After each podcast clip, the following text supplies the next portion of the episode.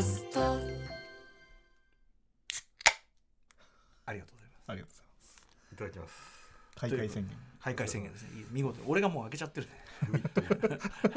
我慢できなくて開けちゃったんですよね。うんビール開けちゃってるんで。あということでね。放課後ポッドキャストでございましてアフタースクジャンクション2でございます。えーと本日ですね時刻今ですね開けてあもう10月1日になりました。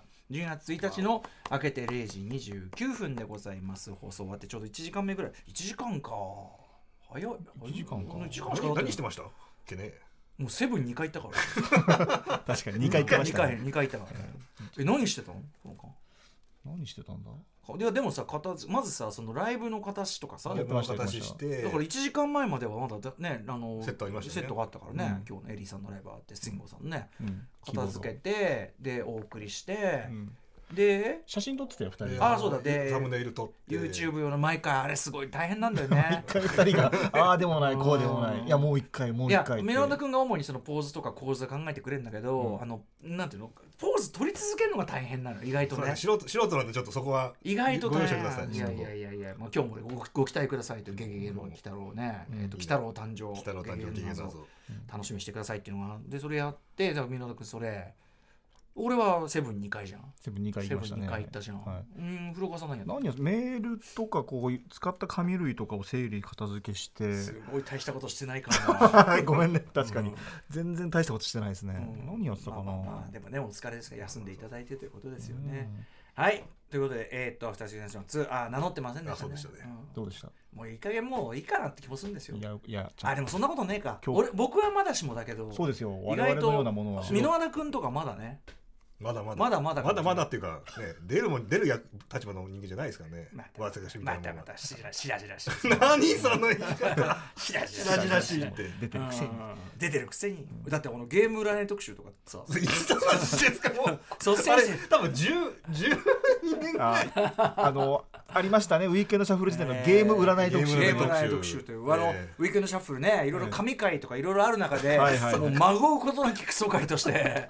あれは揺るぎのない揺るぎない10 10年以上前じゃないんならクソを狙いに行って本当にクソ回になったという稀有な回です、クソは狙ってたのに意図的にやってんのに、うん。なんていうのかなそういう問題じゃないそうですね。っていう評価を受けたそういう問題じゃなかったんですよねなんかですよね。歌丸さんにゲームスタイルを僕がいろいろ聞いていって聞いていって。で歌丸さんの診断結果こちらですっつって、うなんか僕がこう歌丸さんこうすべきみたいな素材が流れる占いじゃないそういや占,、まあ、占いじゃないもそうだしそうそそれもそうだし、なんかその何回もやる割にそのネタが発展していかないというか、おな 同じとこに毎回戻る感じでこれがダメだよって話をねしたかもしれません。そのあまだ。そのプレイスタイルは歌丸さんはなんとかタイプですねみたいな感じでそうそうそうそう。あなたが読み上げていくだからたまにはお母様にお電話電話してあげてください。もうすぐクリスマスなのだからみたいなことを言った記憶があるな。なんであんなことになったのあの放送箕輪田君のね企画だもんね。なんすかねゲーム占い。だって今あアトロクでももうやらないじゃん絶対あんなこと。そのスタッフがです歌丸さんに変なことなんかさをずっと言い続ける週週1しかやってないわけじゃん？ウィークエンドシャッフルって。週1なのにさ大事な大事な 大週に大事な回を大事な1回をさうん。そんなことにさなねなんだったの 今だったら絶対ありえないですもんね。貴重な一回を。貴重な一え回をさ。うん。まあ我々もいろいろあれじゃない？まだまだまだまだ適当だったんじゃない？多分なんか多分ちょっとちょっともう10年以上前なんであんまり覚えてないですけどなんかが飛んじゃったのか橋本いや橋本さん当時はだ当時純粋なプロデューサーだった橋 P P もあまだ P だった？いたいたはずです、うんうんにでなんかやれと。僕が多分フルチームに入りたての頃かえディレクターになりたての頃どっちか忘れましたけど、うん。多分ディレクターになりたての時にお前も一回なんかこう自分が喋る企画をやっとけよ、みたいなうんタマフルクルーたるやみたいまあなことを言われまあまあまあてそりゃそうだ。無理くり絞り出したのがあれだった気がします、確かにね。だからそのイズムねそのハシピーもそうだし、うん。俺もそのイズムをやっぱりちょっとこう強要する節があるから。なん。かやれ、そうそうそう。タマフルクルーたるや。そうそう狂うたるやなんか喋やれ。ってなんか自分が主導する企画を一個ぐらいやりなさい。みそれたいな苦手な人もいるからね。そうですね今はでも箕輪田君は別に苦手じゃないじゃん。まあ、当当時はまだペーペーだったんで、こうなんかいアイデアがなかったんで割とこうすごい苦し紛れでやった気がしますね苦し紛れで特集するなって話ですけど、まあまあまあまあ、やらしてますんで10年ねあということでまだ名乗ってませんあそうだまだ名乗ってアフターシックスジャンクション2えーパーソナリティの私ライムスター歌丸。そしてじゃあ。プロデューサーの箕輪田です番組構成作家の古川光です。今日は古川さんねはい。放送でもお世話になりましたけど、あ古川さん古川さんがいなければもう手も足も出ませんでしたそう言っねていただけるとありがたいです。もうどうにもなんなかった。どうにもなんなかった。もう押し押し玉って。そんな 押し玉って押し玉ってね。そんなに役割果たしたんだ俺。今日はだから第4月曜から始まる週ということで、木曜日はまあわ私が言い出したことですけど、まあ私が一人で喋ると、うん。あの時はでもこの案を出した時はその一人喋りっていうのにある種の希少性とかがあると思って案を出したんですけど、うん。今もう一番あるもんね。やっぱ一番ってことはないとは思いますよ、そやっのアトロク全体を通してこのポッドキャストとかも含めると、一番そういうことやってるから。まあ、今までの中で言うと一番やってそうると言ってるそうそうだから話すネタもさだから今週ほら分室戻ってるから、はい。で分室ではさそのアジアンドキュメンタリーズではい。こういうものを見てこれぜひ皆さん聞いてくだあれは、さいね。まあ、ぜひ聞いてくださいあのアジアンドキュメンタリーズの必見作品まあこれ別にこっちでやったっていいんだけど、あのぜひみんなに見てほしいというその話と「ふぞろいのリンゴたち」のさ、5のはい。未発表未シナリオじゃん、そうですね。これ充実じゃないですか充実であとその先週その僕がこのライブ行ってきました舞台行ってきましたの話も放送放送内してるじゃない、はい。これ充実じゃないですか、はいはい。そしてここに来てね、うん。こうここまでたどり着いたら、もうない。ないもうない、ねはい。そうそうそうそう、いやあるはあるんだけど、はいああるはあるんだけどななんだかなっていうその俺もなんか喋り飽きてる感じがちょっとあるわ。け顎が疲れる。そうそうそう。もう顎疲れちゃって。てそうそうそう。熊崎和人さんが私は月曜から水曜木曜に移ったら木曜という曜日が悪い喋ることがないみたいな話をしてたじゃないですか、うんそうだね。うないさんが悪いんじゃなくてそうだね。さんの曜日のせいだってそれはそうかもしれない、そうかもしれないけどさ。あとプラス先週休んでたから、うん。もう漢字がつかめない。そのあの放課後ポッドキャストあとそのその前は渡辺渡辺則明さんが来てやったじゃない、はい。あれでもう調子狂っちゃった。もうそのなんていうの中身詰まってるから、ね。渡辺さんが渡辺さんがだってためにため込んだ話をさもうここぞとばかりにダブル、はい。トリプルともんで、ね、持ってくるからそうそう。でゲームを増してして、ね、そうそうそう。ましてゲームじゃん、うん。で3時間何分だよ？十何分とかって20分ぐらいですね。やっててだからその後だともともとのその中身のないうん。他のポッドキャストがどういうモードだったか忘れちゃったんですよ、うん。ど。どういうつもりだったんだと、うん。そんなに準備とかしてないはずだったと、なのに2時間やってたの。どういうことなんだと思って、ちょっと思い出せなくなっちゃってさ、もうでも今目の前にいっぱいね候補のメールとか、はいいっぱいありますよまあとその本の中では触れられてない私の最近の仕事とかいろいろあるんですよ、あとは今日のその「ゲゲゲ」のね、うん。あの金太郎誕生「ゲゲゲ」の謎に合わせて、うん。あの昔のうん。シネマ、あのハスラーのノートで、はいあの手塚治虫の「ブッダ赤い砂漠よ美しく」これの入ってるノートとかあるんでもうこんなもん読み上げたって別にいいしね、うんうんうんこれ大変なんですよ。だからもういろいろやることあるんだけど、うん。根本的なやる気があんましないっていう。根本的なやる気がしななのでちょっとやる気出そうと思ってビール買ってきた。一回まず行って買ってきた、い。そしたらみんな君飲むっつったらの「いいな」っつって。俺も飲みたい「な。俺も飲みたいな」って言うから「じゃあ買ってくる」っつって。もう一回買ってもう一回行って買ってきた。2回を短時間でねというといういきさつですよね。もうだって他飲む人小川さん AD 小川さんはあれからもう帰っちゃったから小川さん用に買ってきたんだよ。あ帰っち帰っちゃったの？そうか、まあ、小川さん用に買っってきたのに？ああそう。来週までに残していやまあそんな別に来週は来週で買いますよ。明日は明日の風が吹くですよ。うかっこいい、ん。まあそんなこんなでね、うん。まあ一週間お疲れ様でした。お疲れ様でした。そういうことだこの一週間もこうさ打ちそうそう。打ち上げまあ確かにそうよ。打ち上げ打ち上げ。だ打ち上げに中身もクソもないもんね。そりゃそうよ。やぼなこと言うなって話だよ、うんうん何でもかんでもななんかさ面白いこと面白いことっってね。ね意地汚ねえなってさ話だよ。意地汚いかどうかわかんないですけどまあまあまあ。だってそんな中身のある面白みが聞きたいけどそんなもんさお笑い芸人の方がねいろんなコンテンツ出してますそれは。そうです。うんすごい頻度でやってますからそういうとこ見りゃいいじゃないですか。まあまあまあ別に俺面白いことやらなんて言ってないけどっていうさ。まあ打ち上げですからね。うん。これはねもう1週間よくやりましたよっていう木曜の時点です我々だって結構ねこ我々にしては頑張った方よ それはそう頑張ってます我々にして毎回ねユ YouTube でとかさ似合わぬ YouTube なんかやってさ 別にそうそ正直そんなねそこまでとも思ってないちゃんと見ていただいてますよ。う覗き穴だからなんさ。まあ確かに覗き穴感覚でね見てもらうのいいそうでしょ。だからそのもう覗き覗どうぞ。の穴が開いてどうぞ。どうぞ。覗いてごらん。ねアフターシックスジャンクションここからさそうですこうやってね覗いてさ。覗いたはいいけど大したもん映ってないからままあそういうことかみたいな。ラジオの現場ってこんな感じなんだなっていうのを思っていただけるぐらいでね。いろいろねご意見もいただくんですけど、うん。その YouTube 用にだったらこうたらとか、あはいはいはい。まあ、それを私ちょっとこれは真面目な話しますと、まあ、YouTube 用に何かとかやりだすとそれそれはその本末転倒っていうか、うん。だったたら YouTube 用のコンテンツを作りますからね。その方が絶対いいですよね。そうそうそう、ユん。YouTube で楽しむようならそれは YouTube 用に作ったものであるべきであってこれはあくまで補助手段なんそうででで覗き穴なんだと。あいいですね。その,、うん。その表現ぴったりですねそういうことなの、ねビーピーピングトムなんですよ。ピーピングですねピーピング確トムなんですということで、このぐらいに今日はしてという感じでしょうかね。これで今日放送終わったらびっくりするでしょうね放送別に終わったっていいんだけどさ。いやねあのねにいや材料はいっぱいあるんですよね。ね、メールでもまずまあとりあえずやっぱりこメールもあるしのコーナーはメールをいっぱい、ね、あとちょっと鬼太郎誕生とプラスそのなんていうのそこから派生するちょっと映画話とかもしたいっちゃしたい。ああじゃあじゃあもう全部どっちていきましょうよ順番なんですよさっきからねもうず順番で黙っててずっとねこの立ち止まってんのよ。だそのてめえの話、うん。僕こういう仕事しましたよっていうのとあと告知もやっぱりもう一回したいなってあるし、うんっていうのと、うん。メールと、うん。鬼太郎と、うん。でもう今もうそれでもうなんかよくわかんなくなっちゃってもう一本も先に進めないっていう。これはプロデューサーがやっぱりこうこれはここだっていうのを道しず道筋を示すのがやっぱ仕事ですから。メールからいきましょ俺もそう思った。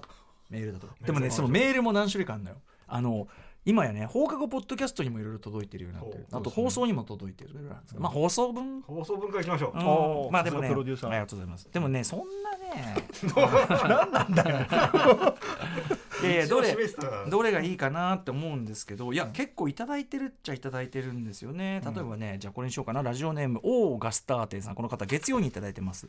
福山さん山本さんこんばんはと。月曜ね、先週の木曜日に大阪の万博記念公園で行われた関西アトロクオフ会のチェアリングに参加してきました。ですってよ。へー。その日は天気も良く気温は20度ぐらいで絶好のチェアリング日和チェアリングというのはね、えっと、パリッコさん鈴木奈緒さんが提唱している、はい。えー折りたたみ椅子とかを持っていつでもどこでも飲み会だというやつでございます、え参加者のお子さんも含めて総勢15人。あ結構あるね。あいいですね。おえー大空の下お酒やソフトドリンクご,、えーご飯やお菓子を持ち寄ってアトロクのことや映画その他いろんなカルチャーについてワイワイ話したり小さなお子さんと駆け回ったり、う。んリスナーの一人が持ってこられた先週の放課後ポッドキャストで盛り上がったタイムラインをやった。ああいい気の利く人がいるんですな。り、ね、約5時間交流を深めました。えーこうやって普段は住む場所や年齢も違う人たちで集まって楽しい時間を過ごせるのもアトロクのおかげです。本当にありがとうございます。えー、と本当に感謝ですというようなこと書いてこれは楽しいでしょうね。ねえとかさ、まあ、ちょうどだからその木曜ということはだからまさにあれですね。我々おお休みの日ですね。うん。そうですね。世の中も祝日の日。勤労感謝の日とそうです。我々がその我々にとってはもうゴザゴザ引いてたところをのっけられた屈辱の日ですね。忘れがたい屈辱の日ということになっておりますとかね、うん、あとねじゃあねえー火曜日に届いたメールですね、はい。これはあれですよ。古川さん関係してます。ライパチさんです、先週火曜の放送で古川光さんの OKB 総選挙開会宣言を聞き文房具好きの姉と握手会に行ってきました。ああなるほど。ほうほうほう。姉から新メンバーの情報を聞きながら会場に到着、うんずらっと並んだ48種のペンの前に座り最初に目に飛び込んできたのはアトロクでも話題になっていた。新幹線のような面構えもしくはあのコンコルドのような面構えのインターアクト 0G ボール、はいはい。握手してみるとどこをどう向けた要するにその、えっと、ペン先がちょっと曲がってるというか。でね。でその韓国製なんですよね。そうですで要するにそのこのこの角度実際に握るとこれがちょうど上、真上というか直垂直に垂直に形になるののでという理屈、はい。これが一番書きやすいんだという理屈、はいえー握手してみるとどこにどう向けたらいいんだろうという気持ちになりました、うん。たっぷり握手をし投票用紙を投票ボックスに入れる際に古川耕さんと少しお話をすることがああそうかもしれない。ありがとうございます。大満足で会場を後にしましたと。うん。帰りは池袋のロフトと世界堂にて握手会でこれと思った3本を購入。あ1月末の結果発表を楽しみこれ成成功法。ありがとうございます。そう。やっぱ試し書きしてもらったものをそのまま買いに行けるアイドルというのがねうん。一つ OKB としては最初ありましたから。これさインターアクト G0G ボール、はいはい。その韓国から来た新鋭ですけども、はいはいあのそんなねそんな大きな問題かどうかわかんないけど、うん。例えばさそのさハングルうん。文字を書くのにはこれがいいとかあるんですかね、えーっとねやっぱりただ日本英語ほどじゃないんですけど、うん。やっぱり、あのー直線と画数があるわけですようんうんうんうんねうんだから確かに確かに日本語の特性とえあの求めるものは近いはずなので。でもさその、うん。僕のイメージですけどハングルの方が直線と丸っていう感じで。そうです。その組み合わせ多いですよね。ねだからその、なんていうの漢字とか、うんうんなんかいろいろこう斜めとか入るようなものとはまたちょっと違う気もするんですけど。確かにねそのストップゴーがやっぱ漢字は一番多いんですよね、うんうんうん。この短いところいっぱい書かないとね。ええええで英語ほどただハングルってその曲線だけで構成されてるわけでもないっていうバランスが何かこれを生み出す土壌があったのかもしれないんわかりませんけどねちょっとね、はいはいはい、うん。えーあとですねじゃあね今日今日の放送前に届いてたってことですかね。はいはい。うん、これ普通歌ですけどね、うん。えーラジオネームみそじワルキューレさんです、えー歌丸さんいつも楽しくポッドキャストで聞いていますと。ねありがとうございます。突然ですが歌村さんの記憶力にはいつも驚かされます。昔見た映画やドラマ漫画の話を昨日見たかのように話される瞬間が大好きなのですが どうやったらあんなことができるのでしょうか。自分はどれだけ感動した作品でも1ヶ月も経てばあらすじをぼんやりとしてきます。悲しいです。もちろん作品によって差はあるでしょうがお好きな作品はウォッチメン課題作品以外でもメモなど捉えているのでしょうか。もしくはこれは私の仮説ですが人に話す前提で作品を咀嚼しながら見ていたりするのでしょうか。ぜひ教えてくださいと。たまに話されるお化けの九太郎の話が得意ですけど。ああそうですかこれはでもよくパートナーさんとかゲストさんがよく歌丸さんに対して言ってることですよね。これはでもですねこの方の仮説がなかなか正しいと思いますよ、うん。つまりその何でもかんでも覚えて覚えてるわけじゃなくて、うん。あの特に一番よく覚えてるのはやっぱりシネマハスラーとか、うん。う無病地面で扱ったものです、うん。もうそれはもうそれで覚えてるとは比じゃないです他のもの、でそれはやっぱり話す前提で咀嚼しながら見て分析して、うん。自分でそれをなんか文章化してみたいな、そういうことを一回でもそれでも昔のものはね当然忘れてるものもありますけども、あのーまあ、それによって深く刻まれているってことは当然あります、なので僕もちょいちょい言ってますけどもあの課題作品以外も一応見とこうなんつってうん見て、でも当たんない結局、当たんなかったりするとでそしてましてそれが映画館じゃなくて、うん。あの配信とかで見てたりすると、全然覚えてない。でいうそれよくここまでよく歌丸さん何度か言われたことあると思うんですええ全然け覚えてど、でとはいえね例えばこの放送上でこの不意に全く関係ない映画の話がポンって出るときに、ええ。歌丸さんが「あそれこれこれこういう映画でしたよね」っていう時がやっぱりでもね記憶力がすごいんですよ。いやでもそれはうん。何かしらそのウォッチ面でうん。関係してたりとか、あなんかかは関係ありますよ。いてたりすることがあるってことかな。うん、あの例えばさあの監督のね映画監督のアレクサー・マックイーンそれでも夜を明けるの、うん。アレクサンダー・マックイーンの、うん今はだからそのマックイーンのそれでも夜を明けるの表をやるためにいろいろそのマックイーンという作家とはみたいなことをちゃんと考えた後だからいいけど、その前まではあのシェイムうん。あのマイケル・ファスベンダーのさあのちょちょっとセックス依存症のやつ、うん。あれとかさマジで何にもだからいよよく言うんだけどすごく良かったと思ったという記憶がある ぐらいでしたよだから。そういうことはありますよねスティーブ・マックイーン。俺なんつった？アレキサンダー・マック。イーンアレクサンダー・マック。服だよ服。スティーブ・マックイーンでございます。そうそうそうそう。というとかねそういうことはありますよね。うん。なのでままあ、その多分まあでもねその覚えてるものの量が多いからやっぱ人から見るとやっぱめちゃくちゃ覚えてる人に見えるあとあとそのなんていうかねもちろん何度となく話しててもうあの西田豪太君のあれじゃないけど、あの洋楽漫談じゃないけどああの人はもうゲイですそうそう何度も話してるから入ってきちゃってるのも当然あるし、あとやっぱその好きな作品結構見返してるんで、うんやっぱなんだかんだで。あのその場面だけ。このもうそんなのここですよ箕輪田君。あなたエンドゲームのあのアベンジャーズ・アッセンブルのところは 何回見てんの？何回見てるかっていうのが分かんないぐらい見てますね。もうわかんない。何回見てるんですそかね。こだけを見るんでね。そこまあそこ前後見るしエンドゲーム全部見る時もありますけど。全部は長くない？でも一日限りは見れますからね。人が一日はかかんない洗濯物洗濯物をこう干しながらとか。うん、洗濯物を干しながら見るの？干しながらエンドゲームの今日はじゃあ第チャプター2あたり見るかみたいな。チャプター2っていうそのそんな好きなの？エンドゲーム。やっぱエンやっぱなんだかんだで僕のエンドゲームエンドゲームとエンドゲームとフォールアウトとミッション1がすごい多い。あここの3本えミえミッション？んの1ミッションの1かうんフォールアウトか、ミッションせフォールアウトかエンドゲーム。これだから面白い。これさ箕輪田君自身も、うん。その3本は好きだけどで何度も見てるけど見てる。けど別にそのなんていうかなその3本がなんていうの突出して例えば「ミッション・インポッシブル」シリーズなかったとか何でもいいけど突出して優れた映画というわけではないかもしれないけど繰り返し見るってこと？それとも箕輪田君の中ではやっぱ生涯トップ3なの？ショーがトップ3クラスで好きです。おー。いやだから映画としてよくできてるかどうか置いといて、うん。好き度で言ったらやっぱ俺さ大して評価してないけど何度も見ちゃってるなみたいなのもあるわけよ。だからあこれ結構好きなんだな結局あ、まあ、あありますよ。とか、うん、あのターミネーター4とかねたまに見たくなる。まあまあまあまあまあまあまあ、まあ、ターミネーター4いいよね、うんうん、えターミネーター4はどの場面が好きターミネーター4ちなみに当たってないやつ当たってないやつ,、当たってないやつだけどどどんぐらい覚えてるか問題ねあそうですねでも、はい、僕はまあ冒頭の一あ冒頭ってそのえっ、ー、と最初の連続していくアクションあるじゃんバイクからバイクから、うんええ違うか。えっあとのヘリコプターからヘリコプターから落下して来機関て銃でドドドドドって撃ってみたいな。まあ本当好きだし。全然連続。あのさその場面ってさえそこかな？同じ場面のこと言ってるからあのさバイクのシーンを中心としたとこって何か何個かさ見せ場違う見せ場が連続して続く気がするんだけど。中盤のあれですよね。中盤。あそこワーだ。あそこだ。サムワーシントンそうそうワーシントンワーシントンワーシントン僕が言ってるのは本当に一番最初あ最の初。機械と人間の戦争がこうやってますよっていうクリスチャン・ベルが主に地下施設行ってええ逃げるええところのシーンまあ途中バイクシーンも好きですけど僕うん。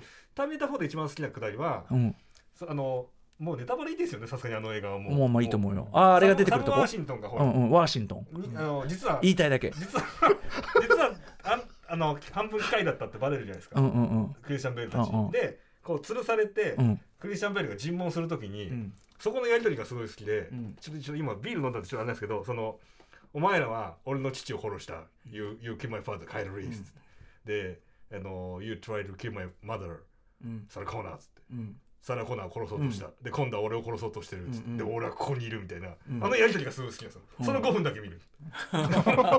おすごい。ほらだからこうやって好きな映画とかはやっぱりこうやって突出して覚えたりすることあるもので,、うん。ね。でちなみにだから俺はやっぱりこれを聞いて俺全然覚えてないからあやっぱこういうことがあるわけ。You です。で You wanna kill me? You not kill me? ほらほら。ほら ほら。すごいですね。え？英語もそこだけはすごい完璧だもんね完やっぱね璧ですね。確かに。洗濯物干しながら見る。洗濯物干しながらとかですね。だから洗濯を畳みながらとか。畳みながらとか洗濯物干しながらってどうやって映画見るの？いやいやあのちょうどこうせんあの我が家の設計的にうん。洗濯物要はハンガーですね。干すハンガーとかがうん。あるのの直線上にテレビがある。え？あああそういうことか。スマホとかじゃないんだ。じゃあこうあこうこうやってやるねそうあ向こう側に見てテレビがああってソファーの向こうにあるなるほどね。ビで今日はどうしようかなっつって。いいじゃないですかうんターミネ T4, ーター。T4 だなって。ほらなんか最近ザ・リバーって我々がよく見てるサイトの記事で、うんうん。監督かマック・ジーかな？マック・ジー監督が、うんうん。なんか今思い返してもあの映画恥ずかしかったとか言ってえなんで？俺は俺は好きだよと思って えなんで？みたいなことを。えそれはちょっと言い過ぎじゃん。そう。書いてありました。それはちょっとね好きな身からするとね。ちなみに箕輪田君さこの覚えてる覚えてない微妙な線を今使おうと思ってんだけど、ニール・プロムガンプのはいはい。エリジウムって覚えてる、エリジあれですよねあのー。あの医療医療マシンがすごいやつ、はいはいはい。あのーえっ、とマット・デイモンが。うんほとんど頭吹っ飛ばされてんのに、あああのーうん。あの人ね。うん。シャシャルト・コプリーがそうそうそうそうそう。あのー頭吹っ飛ばされてうも、ん、そうそうそう。機械ポッと入ったらビヨンって戻るそうそうそうそうあ覚えてます？覚えてる。なんとなく覚えてます大体の流れは。そうでも今みたいな場面さえでもまあ出てきたねやっぱね。ああでも。でもエリジウムといえば頭吹っ飛ばされしかもう俺覚えてないのよとかこの機械なんなんみたいな、あのー、最初僕はた、まあ、バトルシーンが好きなんでうん、最後の最後敵をどう倒したっけなみたいなことはあ大あそう体覚えてます。じゃあチャッピーもいける？チャッピーは最後だったじゃないですか。あのーチャッピーはお母さん役あのギャングギャングの、うんギャングのカップルにチャッピーが広がれてたじゃないですお母さんうんのガーリだった人が殺されちゃって、うん。でめっちゃ怒って、うん。それこそあのヒュージャックマンがうん敵役だから、あーヒュージャックマンがオフィスに乗り込んでボッコボコにして、うん。天井に投げつけて悪いことダメっつって確かそんなこと言って悪いことしちゃダメみたいなこと言って去っていくんですよ。ほら。あすごいな。で俺は、はい。あのチャッピーもエリジウムも楽しいんだけど、はい。全然覚えてない。ここれ。だからこれこれこれ。最後なんか要は最後敵でエリジームは確か橋かなんか橋みたいなところで、うん。シャルト・コブリとマット・デーモンが戦っててうん。でなんかその確か頭のうん。脊髄の後ろについてる機械を引きちぎってなんかぶん投げて倒したみたいな感じだった気がする。戦いのシーンを覚えてるんですね。確か確か。うん。でなんか橋からピューと落ちてった気がします。ほらすごい。ほらほらほらほら俺こんなんないもん。全然。だからだからもうなんか好きこそっていうかさ好きこそものそういうことです。で古川さんだってきっとありますよそのアニメとかねあああるのかな。うん。きっとそうですよ。もどんどん忘れていっちゃうからな。ねえ。出てこない時はでも最近出てこないですよもうね。ああまあね情けないっていう感じですよ。ね見た映画とかたまにこう振り返って、あれうんこの映画全然覚えてないってありますよ僕もね、うん。俺さあずーっとちなみに今引っ張ったままのここ数週間引っ張ったままの放置している出てこない名前があるんだけど、はい。ちょっと助けてください。何ティンクレイジ？ーあのえっ、とゲームオブスローンズでもああえっ、と。何ティンクレイジ？え っと知らない。スリービルボードとかに出てる。てかみいろんなのに出てる。何ティンクティンクレイジーも合ってる？ディンクレイディンクレイジ？ーディンクレイジ？俺はもう全く分かえっ、んない。と俺一時期覚えづらい名前だから覚えたんだけどな。ーえ覚えづらい？やっぱし上。いつもベネディクト出てきちゃう。ベネディクト監督ベネディクトじゃないよ。そう余計なこと言わないでくれ俺 これ聞いてる人イライラすんだろうな。先週のゲームに。イライラすんだろうピーターなじゃないしな。ピーター？D, D ね。ディンクレイジね。確か確かピーター・ディンクレイジ どこがだよ？ピーター・ディンクレイジだよ。あ合ってました、うん。ピーターだよピーター。合ってた合ってた。全然ダメ合だってたけどそれは合っていないという合って覚え方をしていたんだ。ピーターディピーターディンディンクレイジまで来てさ難しい名前出してさピーターじゃねえかって。い うピーターでもでもあやっぱ薄ぼんやりなってましたああようやく出たけど全然心は晴れない。そうですね。この二週カタルシスのないまあ、この2週間全然出てこなかった件の方がショック。ピその時ね調べたくならないですよね。調べたくないですよね。自分で何とかしたかったんだけどでも結局できなかった、うん。ピーターだから全然記憶力良くないですそうですか良くないですというかそのあの記憶力なんていうものは偏りがあるものでそのみんな人それぞれねその得意なとこがあったりなかったりじゃないですか、というそうですね。ことでございます。まあでもありがとうございます。私は確かにそのあの番組上ではね、要するに喋りじ喋るとか多いんで、うんあのそういう瞬間が多く見られるかと。思います。しお化けの九太郎の話ってこれどの部分ですかね？いっぱいしてますけどね、今日お化けのしてますよね。いっぱいして劇劇画お化けの話は出出がちだし、うん。僕がよく言うのは僕が好きなのは新お化けの九太郎だと、うん。あの要するに絵柄が混ざってないやつ。藤子 F 不二雄が単あでもちょっと混ざってんのかなでもそのあのあっちの時はそうでみんなで書いてたやつじゃなくて、うんうんうんシンの方が好きだと。で、シンの特徴は、本当に話がギスギスしているっていう。基本、嫉妬をめぐる話なんですよ、全部。基本、全部嫉妬の話と還元してもいいぐらい。とにかく、九太郎は優子さんが好き。うんでも、優子さんはあんな感じでそっけない。うんで、九太郎がまずすっごい嫉妬深いのね。うんでうん、あの九太郎のおいそろしてるところのさ、お兄ちゃん、うん。えっと、メガネの、あ、名前出てこね。あれが、うん。すっごいやっぱ嫉妬深いんですよ。彼彼が好きなガールフレンドっていうか女の子同級生の女の子が Q ちゃんのこと大好きで、うんで Q ちゃんにすごい嫉妬して嫌がらせしたりするっていう。あそう。嫌な話。とかとか、うん。その Q ちゃんがゆうゆうこさんの気を引き裂くていろんなことやって、うん。で木竿がすごいひどい感じのいたずらして、でもう本当にちょっと認証沙汰になるんじゃないかっていうそんぐらいの騒ぎになって基本的にはめっちゃギスギスしてます。あのイメージとしては皆さん分かりやすくドラえもんで言いますとドラえもんがネズミが怖すぎてはい。地球破壊爆弾を出すってあい。うところでしょ。コマありますね。あの感じが続くと思ってます。エクストリームな漫画ですねすごい。結構要するにもう精神がもうバランスを崩してる人がいっぱい出てくる、あらそうなんだ。俺ちゃんと読んでないんだな、だとしたら。うん。でもシーンが好きですね。僕がすごい好きなのはあのキザくんが、うん。あのまあ、ドラえもんでいうスネ夫ですね、うん。キザをキキザキキザ,、えーキザくんがあの朝の早朝の街をこうあの掃除してるんですよ。これなんでかっていうと、うん。あのおばきゅうが朝、まあ、無遊病のようにうつらうつら散歩してるのを知ってて、うん。であのおしゃべりなおばきゅうに、うん。キサ君がこんなそのあ道をね掃除してるなんて関心だっていうのを目撃させて、で自然に目撃させて、で自然に言いふらしてもらうために、もらうためにうん。やるんですよ。うんところが Q ちゃんはその前に人のいろんなそういうことを口軽く言いふらしすぎっつってめちゃくちゃ怒られた後なのね。で反省反省してんですよ、うん。だから気さくにね「あ和牛に見つかっちゃった!」みたいなこれはみんなに絶対に言われるくれよなんつって偉いねふりをするわけですね。気さくんっつって私僕はねその君の心に感動した。ジーンかなん かジーンジーンかなんかなってて絶対に言わないよっつって。ででそしたらしばらく数日経って気さくんが全然どう僕の評判聞いたみたいなやったら全然言ってないよっつってあのやであの野郎! みたいになって。で「あの Q ちゃん」っつってね僕の噂ね言ってないよねっつったら「言わないよ」みたいな。口を下げてくる。でそうこうするうちに周りの人ははい。なんかおばきゅうがそのキザキザ君のなんかとんでもない秘密を知ってるらしい。うんで「おばきゅう言えよ」って言うと「僕は言わないよ」っつって口むずむずキザ君がな「言わない!」みたいになって。であの結局キザ君が気が付くとあいつでも口では言えないぐらい とんでもないことしたらしいぜウヒ。キャーエッチーかなんかなっててああの野郎みたいになって。うん。で最後バキューがこう口にテープ貼って死んでも言わないよっていうのをお願いだから言ってって言って終わるっていう。そのコマも浮かびそうですねこの見てもうただもう人間の醜いところしかないっていうね恐ろしい話ですよね。いや素晴らしいというかあの話聞いてて歌丸さんのその記憶を解凍した時のその温度感が高いっていうのが特徴かもしれないですね。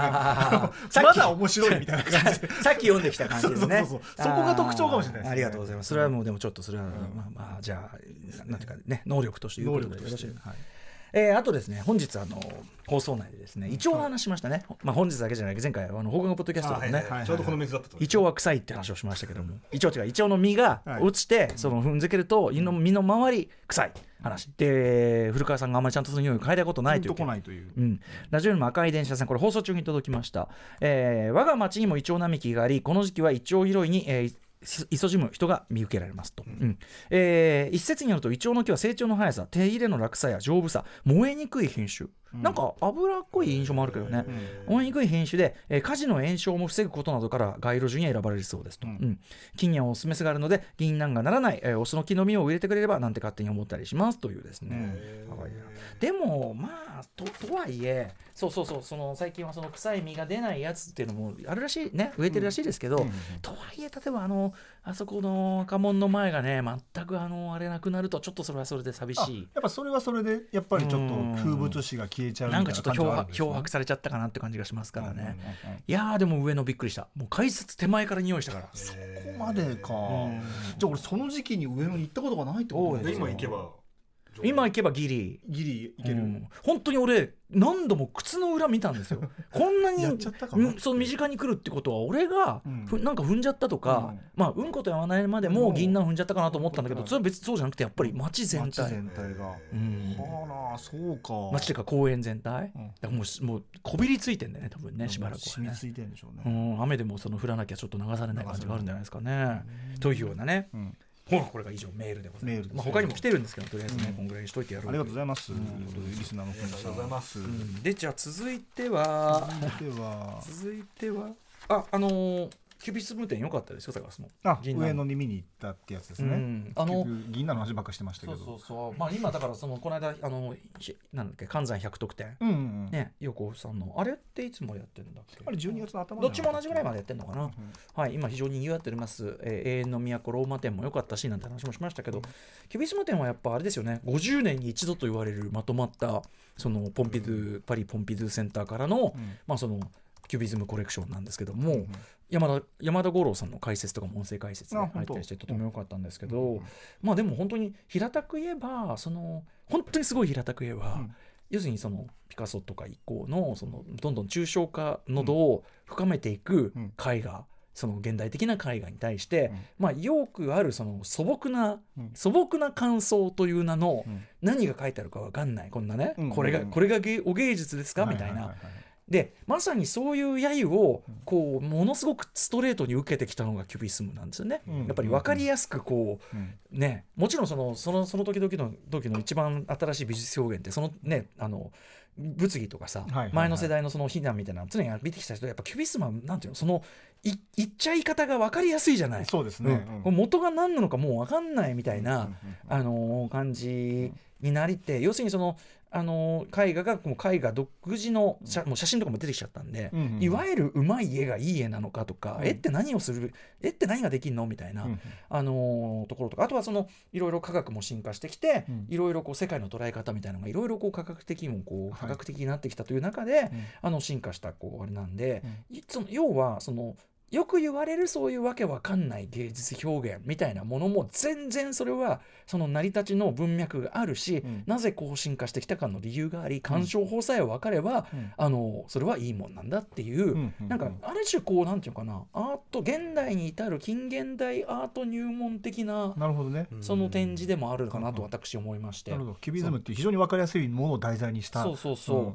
例えばね途中でこう音声解説とか聞いてるとねこのなんとかかんとか最後の方なんだけど、うん。このなんとかかんとかっていう作家は、えー別名後のル・コルビュジエっつってあなたが今歩いてるこの建物も彼のデザインですっていう、そううおーみたいな。そうそうそう。でその山田五郎さんの解説がついて要するにいろんな人がそのこんな絵の何がいいんだとかね言うんだけど、私はその分かりやすい説明としてたそのル・コルビュジエが作ったようなああいうキューブ型のものすごい無駄を排したはい。モダンな形のああいう建築にあなたが住んでいるとしてそこに描ける絵ってどういうものが似合うと思いますと。なるほど。それはうん。その昔ながらの風景画とかなんとかよりもやっぱりこういううんキュビスム以降のうんこういう表現なんじゃないですかと私は言っていますと。言ってうん。ああなるほどなって思ったりしてね。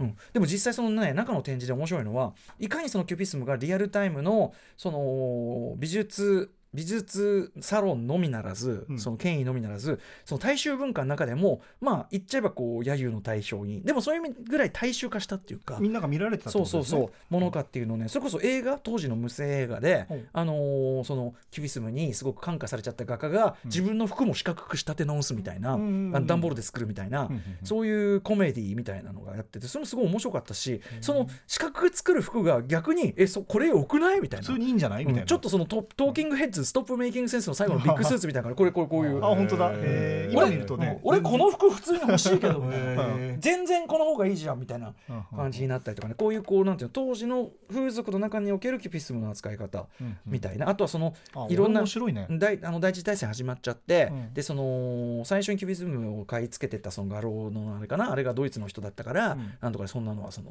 このフランス文化の大敗だっていう意見もあれば、そのみたいなそういうとか、そういうこうあの時代時代の捉え方みたいなのもありつつ、まあそういう名画の数々をちゃんとなら並んでこうやって進化したみたいな。まあだからピカソとブラックがこう一緒にほとんどお互いのどっちの作品か分かんなくなるぐらいまで接近して描いてた時期があって、でもここでこういう変化があったのはやっぱりちょっと元から離れすぎたかもしれないからもうちょっと戻そうみたいな動きがあったり、なんかねあのそういうのを見ると非常にまあ単純にわあの今今の目で見れば全然分かりやすいというね、あれも含めてですね非常に良かったですよ。私のようなあの美術なんていうかなビギナーに近いところにいる人間からすれば非常にあのうん楽しい展示でございましたね。キュビズム展はね、えっ、と来年の1月28日までやってるそうなので、ねはい、まだいけますね。平日昼だったら全然いい感じでした。うん、こういうのね、締め切り近づけば近づくほど混み始めますからね。休みの日はやっぱ行ったらねちょっと列がねちょっあーそうですかとちょっとあの心折れるぐらいは混んでましたけどね、うん。とかねありますしね。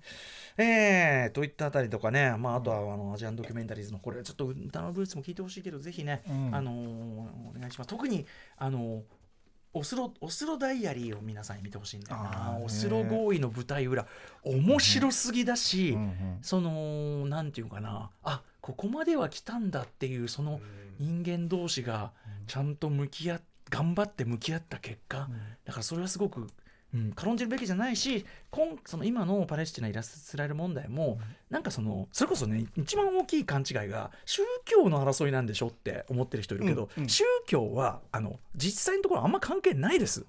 あのーもちろんその元にはユダヤ教がその、ね、その帰るという運動がベースになってるけど、うん。基本的には完全に政治問題ですし、うん。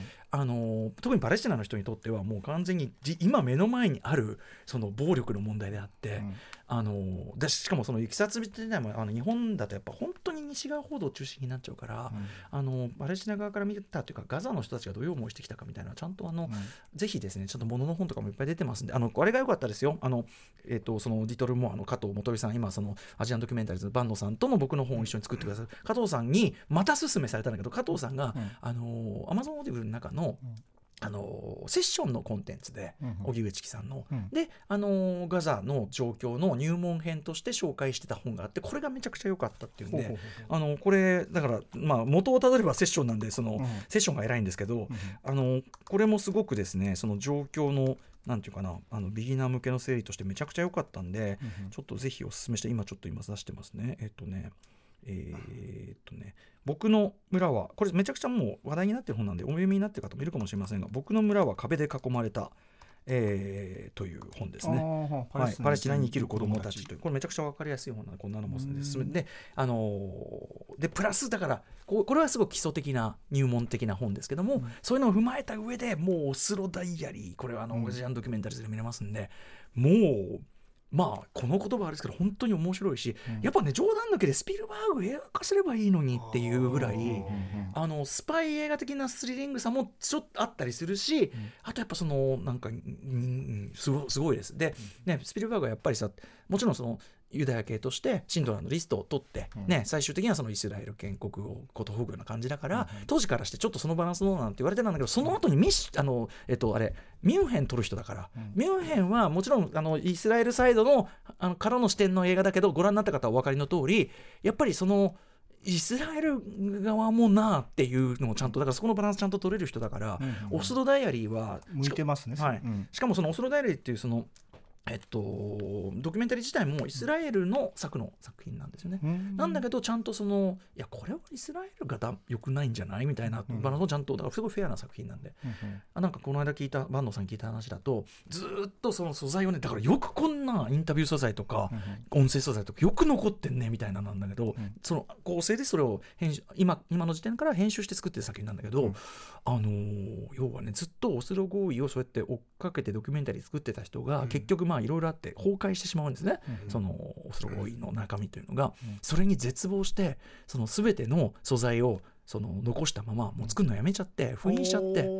でずっと置いたまんまになった素材があってそれを見つけた今の監督がそれを使ってその今の視点で再構成してやったそうそうそうやつなんですよ。でもねやっぱそこの人が心折れちゃうのも分かるぐらいここまで来てたのにそうだからさっき言ったようにその宗教の問題宗教対立の話じゃない少なくとも、もちろんあのあのシオニズムってこれもあの限りなく政治的な思想ですけども、その特にその右派シオニズムって今主流のねそれは、なんだけど 僕らも今本読んで勉強中なんであれなんですけどもいずれちょっと僕あのいろんなところで話したいと思うけど、そうそう。なんだけどその見ていくとやっぱりそのねあの分室の方でも言いましたけどそうじゃなくて戦いをずっとお互いを殲滅するまで続けたい派の人と、うんやっぱり平和を望む派のこの2派であって、はいはい、もはやイスラエル対パレスチナでさえないのではっていうとこにまで行きますよ。だからだからどっちの国にも戦いたい人たちがいてどっちの国にも戦いたくない人がいる誰が足引っ張るって言ったらむしろ自分サイドのそういうタカ派っていうか、うん、自分サイドの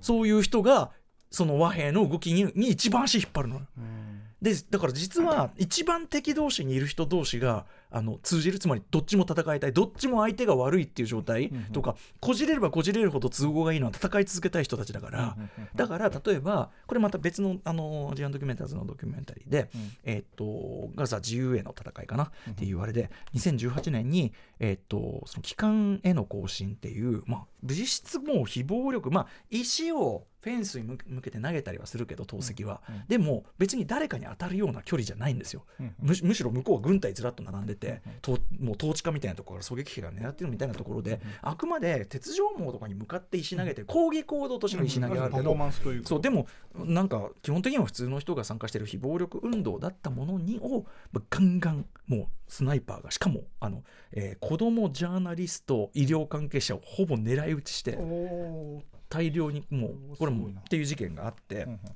うんみたいな中ででそのドキュメンタリーの中で言ってるのはあの要はハマス、要するに、えっと、オスロ合意が崩壊して、それまで PLO、皆さん聞いたことありますね、うん、アラファトが代表だったパレスチナ解放機構が、まあ、自治あのパレスチナの統治をしていた代表だったわけだけどそのやっぱりオスロ合意が崩壊しちゃってどんどんどんどんそのイスラエルがさらにその占領地区とかをこうやるに従って、まあ、そんな余っちゃだからあんな妥協したからだみたいなことになってし、まあ、力を失っちゃって、代わりにハマスが来るわけ。で、うん、そのそっちのガザ自由への戦いによるとやっぱりそのハマスが台頭したことでイスラエルのそういうこう右派というかタカ派は地上に都合がいいんだと、つまりそのより戦闘的な人たちが、あの統治するようになったし、でそのでハマス要するにハマスが統治しているところだからその中にハマスが潜り込んでるんだっていう名目で今起こってることですね。潜り込んでるんだって名目で、あのもう攻撃ができる。そうそうなんなんとでも言えるようになっちゃったっていう現実があるわけです。だから今ハマスが台頭してもちろんハマスの今回はねその吸収っていうのが今回今の事態のあれになっててそれを見るとハマスがテロリストじゃそのこっちが言うテロリストだって見えるかもしれないけど、ところがやっぱりそのなぜハマスが台頭してきたのはものの順番っていうのがあるし、その間にパレスチナの人たちが受けてきたひどい仕打ちを見ていくと、これは過激化していくのもしょうがないんじゃないかって気もしてきちゃうし、加えて過激化過激化って言うけど例えばさ今病院爆撃してさ、はい、でそのイスラエルがさそのハマスのが潜り込んでて、はい、いろんなのがあるからあと訓練施設があるからだ、うん、そのまさに爆撃した病院がまだ平和だった時の様子を映したドキュメンタリーで、うん、えっと、ガザに医学生ガザ医学生ガザへ行くだっていうドキュメンタリーこれアジアンドキュメンタリーであってこれイタリアの留学生が、えーと、2019年ぐらいか。にん？もっとあったかな？あの20年ぐらいか。あに留学するっていう話なんだけどまさに今回、ま、もう僕と爆撃された病院が、うん、もう最初にその医学生だから通されていくところなんだけど、うん、あの皆さんイメージされているようなあの瓦礫のあのガザじゃなくて、まあ、ちゃんとビルがあって街あって普通の街です本当にその時点では。で病院も普通に近代的な。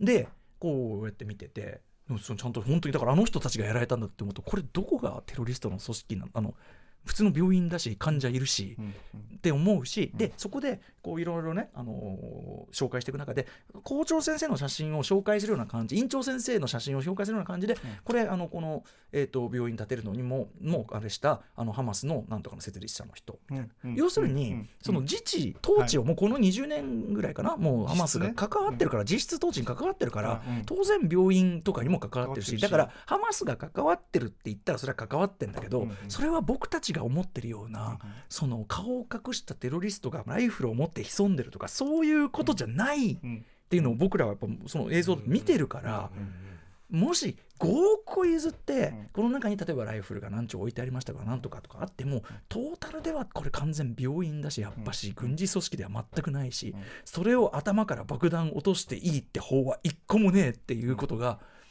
であの人たち大丈夫かっていうかもうあのえ映像に映ってた人たちがうんね。ねとかね、そういうのもやっぱりもうさすがっていう感じで、うん。なのでやっぱりね日本の一般のニュース報道はやっぱりとはいえ西側ソースで、今中入れないし、うんみたいな感じでね。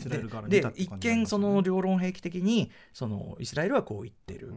ハマスはこう言ってるみたいな感じで。でなんかどっちもどっちもしく今はどっちもどっちになってるけどマシだけどね。そのイスラエルさすがにやりすぎだっていうのが明白になってるけど、うんあのーそういうことでもないよこれっていう。でやっぱそれに対しては日本人がやっぱ非常に知らなすぎたというかね私も含めてです、あのー今のこのじ事態になって興味持った人が正直多いと思うんで、うん。そういう意味でも、まあ、さっきのあのチキさんたちが進めていた本も本当に素晴らしいし、あのアジアンドキュメンタリーズ、はい。あのご期待ください。そのガザガザ編ということで私とあの本を出す前にちょっと緊急でうん。その内容を一般公開しようかというふうな鋭意それで動いておりますんでというねね。うん感じなんですよというようなお知らせがあったりとか。オーディブルの中で7本宇多丸さんがアジアンドキュメンタリーのおすすめを紹介してるんで、これどれも面白そうなんで最高ですよ。聞いてください。私の息子今戸すごいですからね。これ楽しみなんだよな。IS に誘拐された、うんえー子供とお母さんが、えー2年ぶり3年ぶりに帰ってきました、お母さんは激しい性被害を受けて本当に心を傷ついている、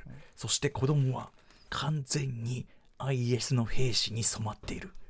ちっちゃいのにね。可愛い子なのに、ね。そしてもうだからそんな状態なので手がつけられない、どうするかというドキュメンタリーですよ、すごいですよ本当に、とかねあのいっぱいお勧めしてるんでね、うんあと私事で言いますとブルータスのゲーム特集、はい。意外にもブルータス初のゲーム特集、ね。うん。えこちらに、えー、と私、えー参加しておりますよと。結構ねあのマイゲームマイライフとかでいろんなあの皆さんに教わったあのそれこそあのあれですよ。リターン・オブ・オブ・ラディーンとかね、はい。はい、ラムライダーズやったりの話とかもしてますしねというね、でもさいいねいい特集ですねこのうん。号ね、これあのね大地君にあの三浦大地君、まあ、ゲーム大好き三浦大地君にあのゲームクリエイターの、えー、とチラーズアートさんうん。にインタビューさせたりとかね非常によく分かってらっしゃる、うん。うん。えー感じなんですよね。なんでねあの非常に素晴らしい特集じゃないでしょうか。結構、まあ、アトロクメンツとかもかぶるそうそうそうそう。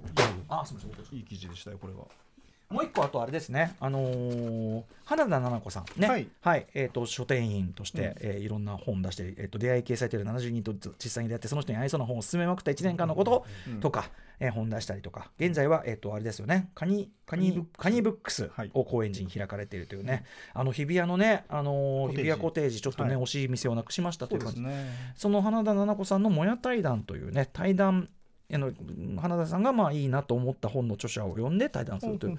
はい。それのなんか連載、まあ、連載をしてたんですけど、らっしゃったんですけど、その最終回ゲストが私、歌丸でございまして、えーこんなのも参加してますよと、まあ、私以外もですね、はい、あのそれこそ山崎直子さん、ブレイディ・美香子さんとかね、うん。あとあの吉武慎介さんとかねあい。ね。えーこんな人が参加してますんで、こちらもぜひという感じで、あ西加奈子さん、ね、私どもがゴザを引いた後に登場したという、本当のお客さんが来た本当のお客さん、西加奈子さんで、あジェーン・スーもですよ。あ本当だうん。あと、ういちこさん、いちこさんですね。ね、はい。はい。えー石井さんのね、奥さん奥さんでがりましたはい。という。はいお前お前青さんとか。この本も素晴らしいんで、ぜひというね、感じでございます。といったあたりで、ね、いかがでした？あちょっとちなみにさ、はいはい。あじゃあメール、メールメールじゃあちょっとね。それそれ先、それ先これ先これ先行こう、うん。えーっとね先週何それ満を持して。のうん中で一瞬だけちょっと一瞬話題が出た話で、えええー会計ソフト大倉大臣の話覚えてますか？あのさ、西郷、はい。西郷さんが、はい。大倉大臣、はい。なぜ出てくるのかってあメールメールまだいっぱいあっった。た、ちょっと後で待てよ。はいはい。うん。これに関しおてなんでお大倉えそおせ西郷さんが大倉大臣って これ何なんだよって、はい、で、うん。なんだろうねっつってその後もわかんない、ね、一瞬さねあのネットの集合値代表額ヤフー知恵袋を調べたけどそうそうそう。なかった？わかんなかったみたいなのがあってそれは永遠の謎ですって書いてあった。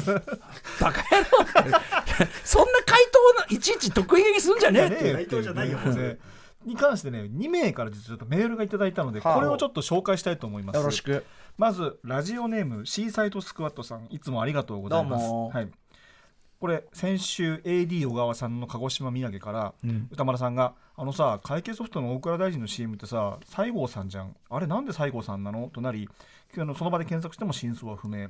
でこの方僕もいくらネットで調べても全く由来と関係性が見つからないのでうんでこれまず前提として西郷さんとははっきり明言はしていない、まあそりゃそうだけうん。どさ、西郷隆盛風のキャラとはいえでももろ西郷さん。謎を知りたく本日福岡にあるはあ。大倉大臣開発元の王権株式会社さんへ電話取材いたしましたので ご報告いたします。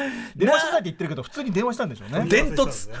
伝突。伝突です。伝突。懐かしいな、えーそれによりますとまず王権応用の王に研究と書いて王権は、えー1986年から会計ソフトの開発販売を始めうん。王権のマスコット的トレードマークがもともと青い着物だったそうです。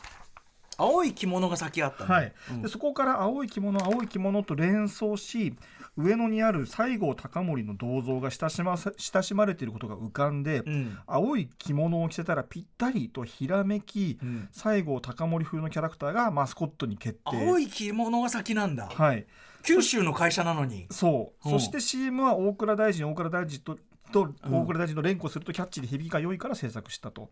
その声を演じている声優さんもお聞きしてみましたが地元福岡の役者さんで名前は非公表とのことでした、はまとめると王権のトレードマークだった青い着物から上野公園の西郷隆盛像を連想し青い着物を着た西郷風マスコットなり響きの良い大倉大臣を連呼する CM を制作し制作したというのが真相です。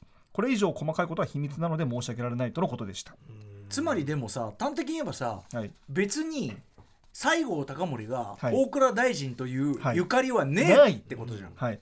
とのこれがまず1通目のうんうん、報告です、これだってどだって本丸に聞いてんだから一番正しいんじゃないの、もう一ファイナルアンサーじゃないの？もう一通ラジオネーム、えーうん。焼きそばパンから焼きそばパンさんからメールいただいてます、はいはい歌丸さん古川さんスタッフの皆さんこんばんは。どうも前回の放課後で王権さんの CM がなんで西郷隆盛なのとおっしゃっていましたが、うん。昔同社とおとひお取引していた際に、うん。ご営業さんに伺ったことがありますおのでこれは？師匠の疑問を不部払拭いただく、えー、たくメールさせていただきました、はあはあはあ。当時業務ソフトウェア関係で、えー業界で最もシェアを持っていたのが OBIC OBC とか言って、うんうん。OBIC の奉行シリーズです。あ感情奉行。感情奉行。にお任せあれ。感情奉行給与奉行などがあるんですよ、はいでその後から創業した王権、えーお当時は応用電産技研は、うんそれを受けて大臣シリーズを発売した。これが大倉大臣と奉行に対して大臣。はい。うん。王権さんの企業努力により大臣シリーズは九州を中心にシェアを伸ばしていきました、うんうん。でこのちなみに王権という会社もふ福岡が創業地だそうです。で現在実際福岡本社と福岡本店があります。え。でそこでコマーシャルを作る際に江戸時代の奉行制度がえー大臣制度に移行していったこの明治維新という時代に注目しその明治維新のか時代に活躍した多くの人物から九州出身でもある西郷隆盛に似たキャラクターを作った。つまり明治維新で行われた制度改革同様シェアを奉行から大臣へという願いが込められているそうです。えうん。というのがこの、えー焼きそばパンさんが当時の会社の営業さんから聞いた話うん。だそうです。うんつまりはい。だから最後結論はあのつまり結論は同じところに結論。ははい。西郷隆盛がはい。大倉大臣と言わねばならぬべき、はい。あれはゆえんはない,、ないっていうことですね。どっちのルートをたどってもその結論にはたどりだからその商品名とはい。その、えっと企業キャラクターっていうのが別個にはい。育って、はい。こう日和しただけということですね。そういうことらしいた。だ生地その西郷さんというのが政治家キャラクターであるため、はい。やっぱ私の脳裏にはい。何かこう由来があるのではないか、はい大久保利通を呼びつけているのか、はい。こういうでもあの二人は非常に最終的に悲しい結末になるはずだが、ね。はい。まあ、いろんなことを思ったりとかはい。してたんですけども、はい。結論はない、ない。だから多分その今電話で聞くと多分このシーサイドスクワットさんが得られたような回答が得られるんでしょうけどでもさそのねあのうん。奉行に対してのええ大大臣臣っていうのはこれはなかなかいいですね、はい。こっちもかなりリアリティのある話なので、まあ、確かに確かに。表向きにはしてないけどこういう流れだったんじゃないか昭なという。和の小学生みたいな発想ですよね。奉行より偉いの大臣大臣だ。じゃあ大臣だっていう感じ。の説得力ありますよね。ああそうですか、はあでも皆さんありがとう取材までしていただいて。あとはそのやっぱりそのね当時の営業先の方のエピソードなんてこれはもうこの人からしか出てこない話だからそうなんですよ。いやーということで集合値はこっちにありましたよ。ヤフー知恵袋よりはるかに集合値、はい確かにヤフーチームに圧勝ですよ。ヤフー知恵袋のあいつそいつはさ、なんであんな得意げにさ それはそんな素朴な疑問は永遠の面白くもねえし。なんつってさ言ってるとこれ聞いてる人もいますからね。ひょっとしたら俺ですなんつってね。私です。すいません。うん。ありがとうございます。というような報告があったので、これはちょっと皆さん聞いておきたかいや聞いていただきたかったので私メールメール読み終わりましたなんて嘘言いました、はい。あのそのポッドキャ前前回のポッドキャストの話からの発展っていうことから、んあのこっちにいっぱい山を置いてたのを忘れましてですね。なるほど。ポッドキャスター的にいっぱい来てるんですね、はい。寄せばいいのに。ポッドキャストを狙ってメールを送ってくださる方がまあ一番メ一番ねメール読むコーナーになっちゃってるからね。本放送でなかなか読めなくてすいませんね本当にね。すいませんうね。ん。すいませんね。急にどうした？どうも申し訳ありませんでした。ね。えーぜひあのフォーマル。亀田史郎のね顔を思い浮かべながらお願いします。ということで、えーラジオネームみかんのかんさんです、えーアトロック2放課後ポッドキャスト、えーナンバー8、えーボードゲームタイムライン会がとてもとても面白かったです。それはそっちより前なんじゃ。いや違うでしょ。など聞きながら内心ツッコミを入れつつまるで往年のテレビのクイズ番組の自らがクイズに参加しているような感覚を思い起こさせるような放送です。ごく楽しかったあですね。イライラするんじゃないかと思ってましたけどね。ね。うん、またやってほしいなと希望しつつ思いついたのですがこちら並べ替える事象のテーマをリスナーから募集してやってみるというのはいかがでしょうか。例えば過去録をゲーム化してみるのも面白いかもと思いました。例えば浦島もよさんの10ベスト10と三角締めさんのバンダム特集はどちらが先だったかなどかアトロクのあったなという事件出来事ゲスト特集会などを募集して手札として並べ替えてもらうとか一案としてご検討いただければと思います。面白いよね。アトロクタイムラインあね。それを確かにさそれこそ過去録の特集で起こったことなんてさこれもうどれがどれだかさっぱりもう分からない。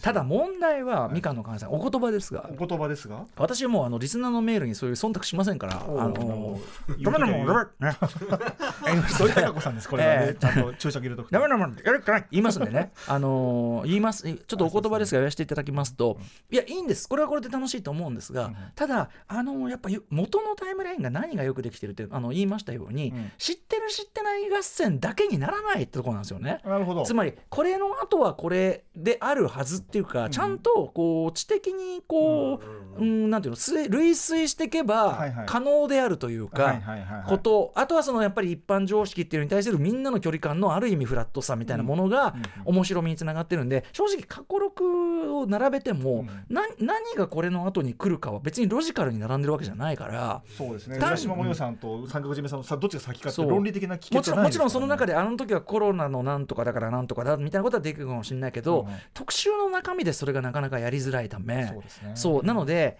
あのーいかんせん覚えてる勝負でうん。分かんない時は、で聞いたところで、ああまあああそっていうことになる。だからあれのさそのタイムラインの元のやっぱ文明のさ「えー!」ってこ、うん。そんな早いの？とか ね。こういうのはさでやっぱためにもなるしあれは本当に何重にもよくできてるがみたいな話したもんねだからその日本サブカルチャー近代史も面白いけど、うん。やっぱ知っとるけ合戦になっちゃうとそね。それはあんまり面白くないのでは、面白く面白くないとは言わないけど別種の面白さになるね。タイムラインのこの面白さとはちょっと違うんじゃねえのかというような感じでうんうん。ねいやでも俺は勉強になったしね。電池の発明1800年は一生忘れねえぞってね うんことですからね。ラシモアさんまだ調べてない家で。ラシマンさんはもうだって1941だもんね、うん。びっくらこいたよこれね。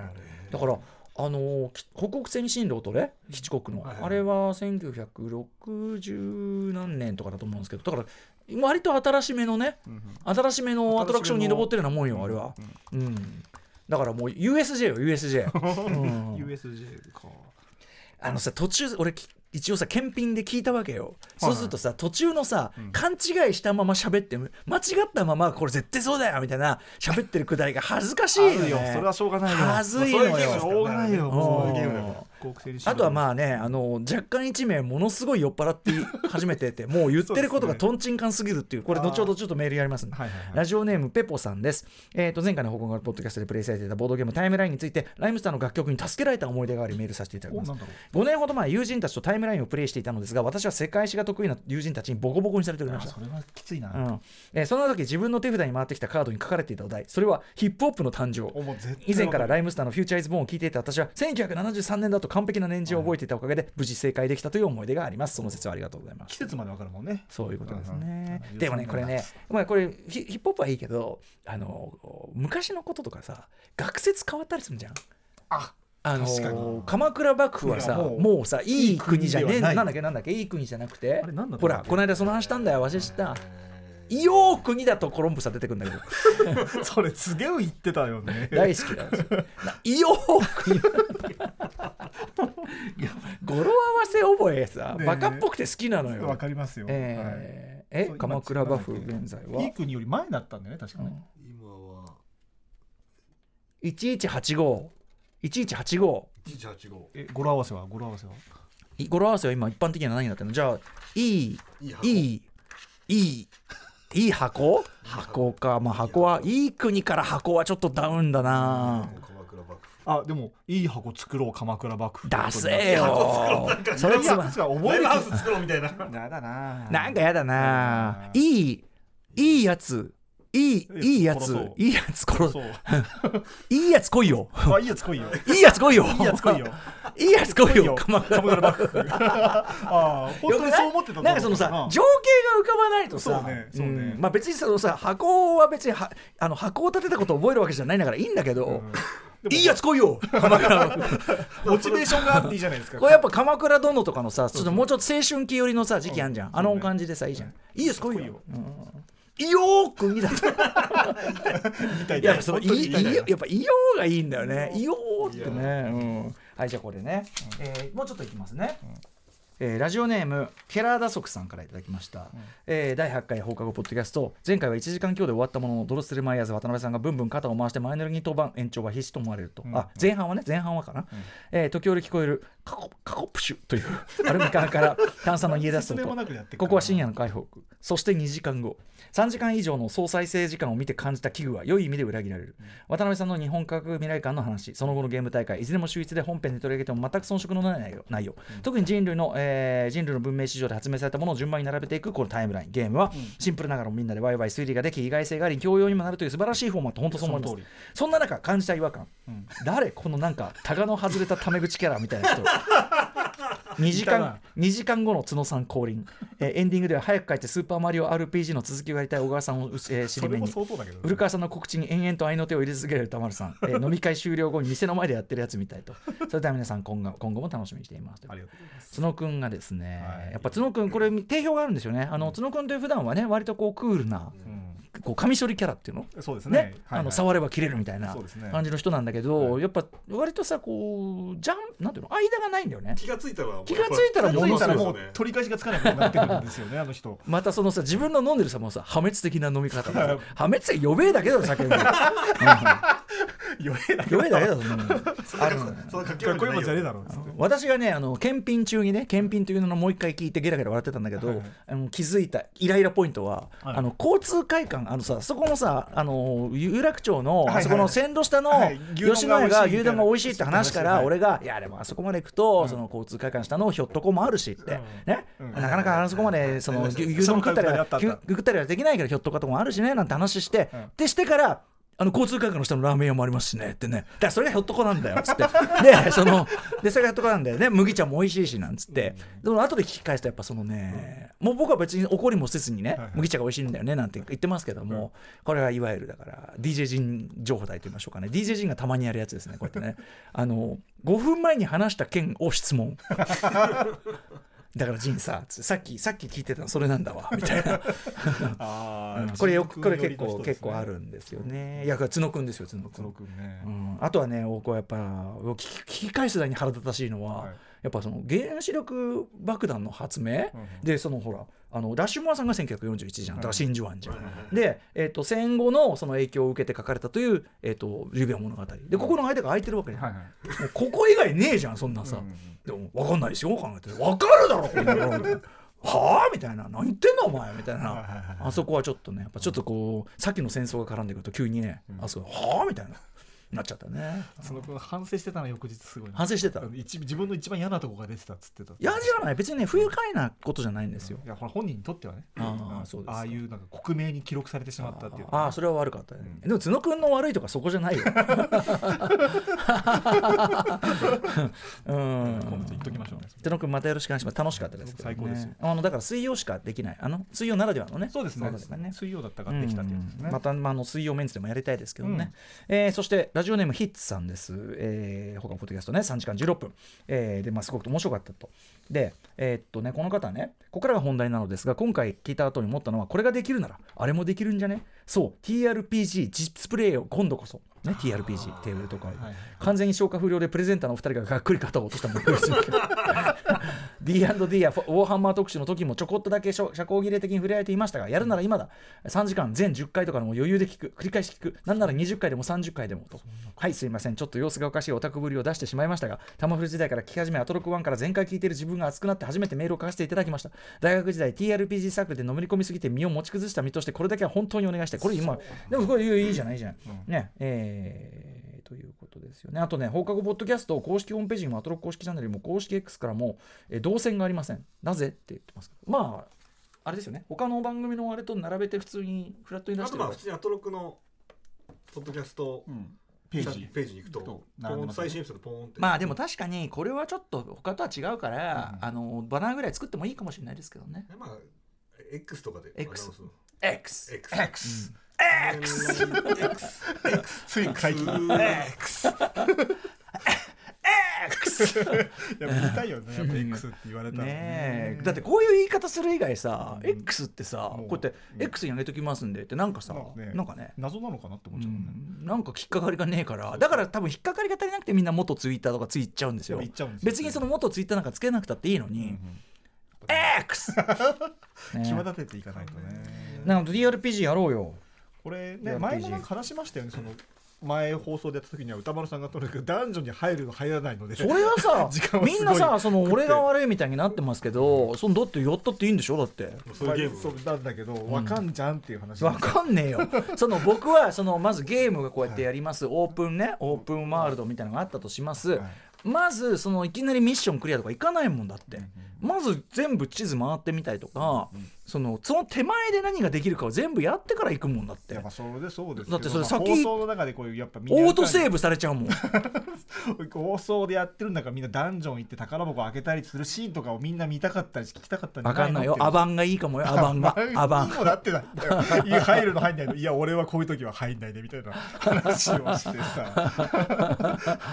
でも宙に行くとこまで行ったじゃん。宙に行くとこ宙に浮いたじゃないですか。ねねなん TRPG でもやるんだと一気にやんないとこうぶつ切りにするとあれ前回どこまで行ったっけとかになってまたこうまたイライラさせるそうそうそうそう。まず TRPG の前に多分渡辺さんが、はい。ねご自身のいろいろマダミスをやろうっつって用意してくださってると、はいはいはい。えーでも TRPG もやりましょう。だからそのたださほら問題はさいつもこの「放課後プロジェクト」はこう、うん。何？木曜の終わった後に撮ってますよっていうのでさ、結論はこれですよ。だから結局、その俺と遊びたいやつなんてその深夜に遊びたいのやつなんていないんだ。ここしかいないんだ。ここしかいねえんだってさ俺と話してるのここだけなんだ TRPG とかやるんだったらそれこそもう1日スケジュールもらってとかね。まあね。12時間とかでそういうことになるんですよね。そんな？いの。いやもっと短いなんでしょだって。どでもでもでも真剣で一日し一日仕事なんでしょあれ。そんじゃ物によるでしょそんな真剣にやったらでもまあかかる。うん。まあじゃあその金曜とか取って、一日もらって、うん、とじ10時から別に全然いい割と歌丸さん次第みたいなとこありますよね。全然やりますよ。だって前 前だっスケジュールというよりはその中のプレイぶりの話ですよ ええ。そ前みたいにその自分はこうだからつその入る入んないのみたいな。こといやってたらそれは一日仕事ですちゃんとやりますからそれはね。あのでほら前ほらあの丸田さんとこ。あの、うん。あれあれ。すごろく屋さん。すごろく屋さん、はい。行ってさ一晩中あれ放送もしないでさただ遊んだりしてたじゃん。ただ遊んでましたうねん、だからああいうことやってんだからやりましょうよ別に、うん、ということでじゃあこんな用語もいただいてますよ、うん。うん、いいですね。TRPG それはやりたいですよ。楽しかったもんなあれ。とかかな。こんなもんかな、うん。あとね、あのーむ昔はまだ10代だったかね浩平君から久々にあのあれですよ。ダリルホールとそうそうそうそう。あのー玉古時代からのリスナーね浩平があのダリルホールにいたのよ。うん。あで話しかけてきて、どうあおも話ししたんですか？そうですよ。それででめめお前そのあそうでなんか聞いてきましたよとか言ってるから、ね、今まで聞いてここまで来たんですよ。あそう。あ聞いてくれてんだつって。メールくれよっつったらさ。だって歌丸さんのメールアドレス知らないから。いやお前番組にだよ。個人的にじゃなくて番組だよこれっぽいな。浩平君相変わらずお元気そうでもうすっかり大人ですけどねしっかりね。もうそりゃそうです。でもさすがでですよダリルホールなんかちゃんと言っててね。すごいですよね。うん。相変わらずあのフットワークさすがじゃないでしょうかね、まあ翌日になんかアフラ君のイベントに行った話なんかメールでいただいてるんで、ん。ちゃんと読みましたよと。ねちゃんと番組に送るようにねお願いしますよ。ちょっとね君ね君そういうとこだぞっていうのはあ急に歌丸さん。にメール送ろうとした個人的どうしたどうしたって言われますから、うん。はいじゃあそんな本なでですね、まあ、はい。メールはもうじゃあこれぐらいにしときましょうか。ありがとうございます。本日ですね、うん。えームービーウォッチメンはね「鬼太郎誕生ゲゲゲの謎」現在、はい。大ヒット中あの予想多分おそらく東映さんのねその予想も超えてヒットということじゃない？そのパンフは売り切れてる。何はグッズはない。そうですよね。ねということですけど、うん。えっ、とまあそのエンジニアその PA 宅に座っているね吉村君というね、えーまあ、ウィークエンドシャッフル時代からもねずっとやっている、えーまあ、非常にオタクなというか特にこう、ホラーとかね、うん。まあ、いいわゆるこうじゃんまあ箕輪田君と趣味近い感じですよね、うんあとそのホラー T シャツいつも自慢げに着てきてますね。そうですねはい。マキウの T シャツとか着てきてるからね。あとあのいち早くあのさミあのミーガンのねミミーガンの T シャツ着てさすがなんつってましたけど、えー吉村さんがですねやっぱ北の誕生日に行って、うん。でその特典来場者特典のトレーディングカードで、うん。あのあれですよねあの人がさ楠葉恵美さんラジオキャスター楠葉恵美さんがはい、これを目当てに通って20る回見て、うん。ねで全然もう水木水水ばっかりで。木ばっかり当たってなんつってましたよね。じゃあちょっと、はい。あのこれ袋閉じになってるんですけど何かは描写しないでください、僕はこれ吉村さんから1枚ダブったからあげるっつって、うん。見てくださいっつって、うん。出してあっつって、言ってましたね。あって言って、うん。落類しそうになりました、あなた見ましたね北郎北郎見ましたよ北郎誕生。はい。どうぞ。あこじゃあれまだこのあれ見てなかったんで。あ本当？これあじゃあ2人で見て。僕は僕は見ました僕は。あ見た。あ見た。はい。中吉村さんじゃあ僕見ますね。あー。あこれはなるほどね。このイラストがあるってみんな知ったら欲しがるね。皆さんすごいいやらしい写真見てるような感じになっちゃってますけども。昔のいかがるねなんていかがわしい写真見てそうじゃないんですよ。いいイラストですね。いいですよねそうの、ん。ありえたやもしれぬもう一つのねこうありたかった世界線と言いままあしょうかね、幸せなと言っていいかなあのさシリあのさダース・ベイダーとルークのさほらなんかこの子供絵本があったじゃない？ありましたね。今結構シリーズが、うん。あれ最初に見た時に思ったなんかこうね、ああ本当はこう、ほろっとするやつ、本当ね、はこうあってほしかったっていう感じのうんうんうん。ね、それかもしれないね。これはいいイラストですね、うん。なるほどね。これは素敵よね。これはいい。しかもそのこのあの映画に感動した人にとっては最高のお土産ですねこれねもシークレットでっていうかこのね見えない状態で売ってるあの、うん配ってるってのはいいですね。ねしかし楠葉さんがあの当事者意識ですよ、ね当事者ゲゲ活ね。うん。芸活。当事者意識って言葉が本当ぴったりね。常に当事者意識のた高いオタ活でおなじみガチオタ活動でおなじみ楠葉由美さん。そのそのでしかもさ紹シティシティーハンター、うんスズメ、はいでこれ。これ、どういうこと？うん。やつの。まだあるんでしょ？しかもいろいろさらまあに多分やってるのは当事者意識を持ってる、まあやっぱり。カツはいろいろやってんの。あのあの鋼の錬金術師とかも鋼ああそうだ鋼も言ってたもんね。ちょっとさ今度なんかカルチャーワンショットコーナーちょっとさ時間あったらちょっとさ今年中ぐらいには聞いといた方がいいんじゃない？上映してる中ぐらいには。そうですね。あのゲゲ活？芸活。ああ芸活。なぜそこまで刺さってるの？やっぱあの人さ出るとすごくいいからさ。他の番組で真面目に出てるの大丈夫ってなりますからね、うん。本当ね。ねえ、うん。というような感じでございます。北郎ですでその吉村さんがね。うん。あじゃあここからちょっとあの北郎誕生のうん。若干、若干ネタバレはあれですけどもあと先週のちょっとゴジラマイナスワンに対する、あの下方修正っていうか下方修正じゃないけど好きな人はちょっと嫌な気持ちになるかもしれない。ちょっと一応言っときますけど、うん。吉村さんはすっごいゴジラマイナスワン厳しいんですよやっぱし。あのもう銅卓だから。でなんか特に銀座のシーンの CG がダメだとかってすごいね言ったって話はしましたけど、でやっぱそのまあ吉村さんだけじゃないけど、まあ、そもそもさ「ゲゲゲ」のリスナーメールにさ「うん。ゴジラマイナスワンが目を背けてるところをちゃんとやってるっていうのがあって、で、まあ、実際その、まあ、私の表の中でもいろいろ言ってるんでぜひそっちを聞いていただきたいけど、うんまあ、当然水木さん自身がね、うん。まあ、十分経験で、まあ、もちろんあの、えっと、作品の中で描かれるノンフィクションも入っているんだけども、うんうん。えーまあ、それを元にしていろいろ書かれてメッセージが入ってるということで、うん。あのーまあ、それをなんていうの？今回オリジナルでエピソード0要するに水木さん自身も書いてないはい。エピソード0を書くにあたって、うん。その水木しげるという作家の本質までもう一回汲み取っててこれ非常に姿勢として正しい上に、うん。そこに何ていうのかなもちろんエンタメ作品として極度の抽象化というかエンタメ化、うん。デフォルメはしてますよ。あんなあんな分かりやすい役が一人パツンといるわけじゃない、うん。現実は現実はあれがシスだからしかも現実はあれがシステム化されたって今パッて言ってて思ったのは、それがキラーズ・オブ・ザ・フラワームーンじゃん、その、うん。たったま街がとかね。そうたった一人の悪じゃなくて社会全体があの悪を分担して機能させてるっていうか、それだからやっぱあの映画すげえってそっちも思ったりするんだけど、でもデフォルメはされてるけど日本社会日本の近現代史のある意味負の持ち越しというのかな、あれみたいなものをまあ僕はすごく鋭く構造化してると思ったし、特にやっぱあの M っていうそのさ、薬、あれってすごいさまず M ってネーミングは例えば M 資金とか、うんね、ねそういう、まあ、都市伝説的とも言われますけども、うん。えーそんなものも連想させるしなんといってもさ実際に日本って戦前から戦後にかけてヒロポンってはい。売ってはい。覚醒剤ですよ。そうですね。で、まあ、兵隊さんとか、まあね、あとはその後の働く人働け働けっつって、うん。覚醒剤売って、でっていうだからなんかそういうやっぱ日本人あとはその企業戦士が本当に24時間戦いますかっつって、で実際のところ経済的に今度は他を圧することで戦争の、なんていうかな敗戦のあれを晴らすかのごとく。ね。うん、みたいな。でしかもその敗戦のそれを晴らすってすごくさあマイ、えー、とゴジラマイナスワンでものすごくこうポジティブに描かれてたことじゃない、今度はその敗戦のあれをもう一回やろうやみたいな、はいはい。うん、今度こそやろうやいい顔ねね。うん、もちろんそのうん人命軽視っていうのは反省してっていうのはいいとしても、やっぱその僕が表の中で言ったうまくやれば勝てたじゃんとか、なんかそういうな程度の話なんかものすごい軽いうん。でその遡って考えると、まあ、ゴリラマイナスワンってき鬼太郎誕生に比べると一個も戦争のことって実は描いてないのかもしれない。戦争をゴジラっていうのは戦争のメタファーっていうふうに置こうとしてるように見えて、うん。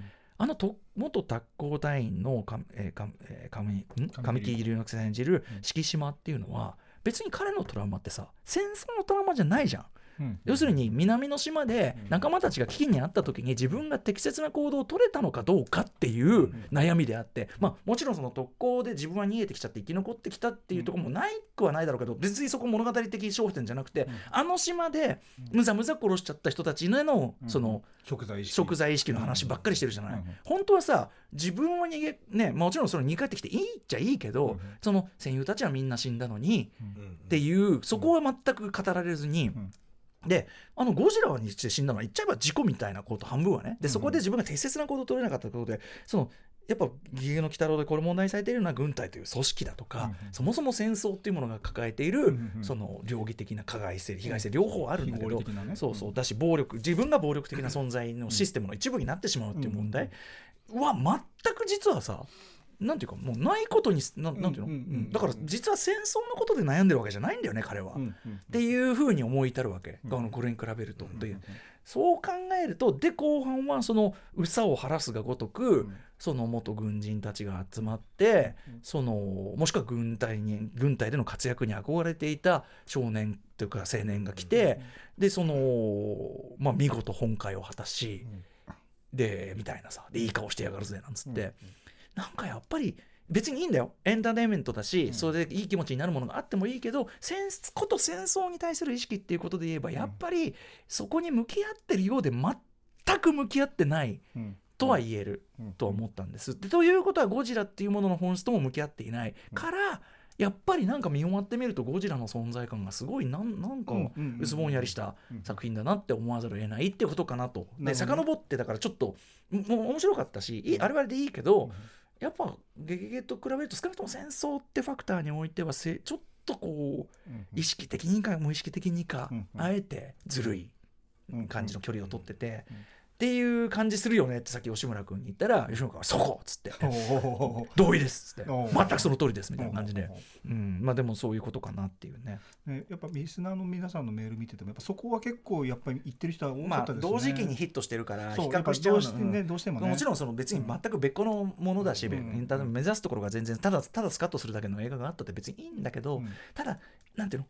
ゴジラマイナスは生しいちょっとそこに誠実に向き合った風な雰囲気も漂わしているから、戦後の苦難とかさ、うんなのでなんかこうよく考えると事の本質からは逃げてる気もするなっていうことは思いました。そのとにかく敷島の苦しみは全然戦争と関係ないってことに気づいたっていうかことですかね。うんあとその今実際にパレスチナ問題とかで、うん。実際にそのもうなんていうかなそういうものを背負って生きてる人たちのあれとか見てると、うん。やっぱやつの悩みってなんかそれ重いの？みたいな、うんうんこんな一本費やしてやるようなことなの？みたいなのとかもちょっと思っちゃったりとかね、なんか戦争の傷ってこういうことじゃ全くないと思うんだけどなみたいな。っていうことでまあちょっとすいません。そこの比較論で言うとちょっとこうか下方修正っていうのは偉そうな話ですけど、うん。なんか思っちゃったりしたんですよね。ね、同時期にでもこれからあとさなんか特攻隊のあの時代にタイムスリップした女の子がみたいな映画やりやりますね。よはいはいあれもだからくしくも似たようなまた時代の話を特攻隊タイムスリップって前ね、ふうんあったよねなんとかウィンズ・オブ・ゴッドか。そうそうそうそう、うん。木村拓哉さんのやつですいやキムタクあそれあそれがキムタクであれかなまた別のやつ。まあてか特攻隊映画一定期時期ちょっと、ね、ねもちろん山崎隆さんはね、うん。あの永遠のゼロやってますからね。永遠のゼロはやるわ宇宙戦艦ヤマトであの特攻精神あふれる作品をですね。特攻精神。特攻精神あふれる作品を作って、でも山山崎隆さん的には多分それでそういう好戦的な人間だっていうか考え方のの作り手だって思われるのも多分うん。本意じゃなくてだからこそそ。そのアレックス・メデスとか、うん今回の作「まあゴジラマイナスワンみたいなメッセージを込めたものを作って僕そこは別に疑ってないけどもただまあねじゃあゴジラでどこまでやるかって問題ただ GMK ねゴジラ、モスラキングイドラは、やっぱそのそこにまあど正面からど直球、結構俺映画館で見てやるねっていう。うん。うん。そうきたみたいな思ったんで、まあ、まあまあ別にこっちを上げてそっちを下げることもないんで、まあ、GMK はすごいっていうね。あの別にマイナスワンはマイナスワンで面白いですよ、うん。全然。いいと思います。ということでございまして。別にディスる気もディスる気もっていうかそんなにまるっきりダメだっていうかもしれません。けどまるっきりダメは他にありますよ。お。あのーどれとは言いませんけどね。どれとは言わねえけど、うん。最近見た。ああったんですね。あったっすね。ちょっともうえっとそのだから本筋の話としてつまんないしお理屈が成り立ってねえしえっとギャグつまんねえ。ギャグ。で恋愛要素気持ち悪い。恋愛要素気持ち悪い。うんクソ。で,、うん、でこれすごい変だから絶対これミスリードで後でなんかフォローあんのかなと思って見てたらフォローなくてとかもうでもあまりにもおかしいなと思ったからえなんか見逃したかなと思ってもう一回ちょっと戻してみたりしたんだけど、うん。あやっぱそうだよなこれそうだよなこいつこれやってんだよなみたいどなう？なんだこれみたいどういうこなとなんだこれ。まあそんなこんなですよ。うん。以上かな。お。以上じゃねえか。え？以上か。う最初に言ったのやつは全部これで？あー来週そうそうそう来週フライトプランじゃねえやロストフラ あのさロストフライトっていうさうん。タイトル日本タイトル？放題放題。はいはい。放題。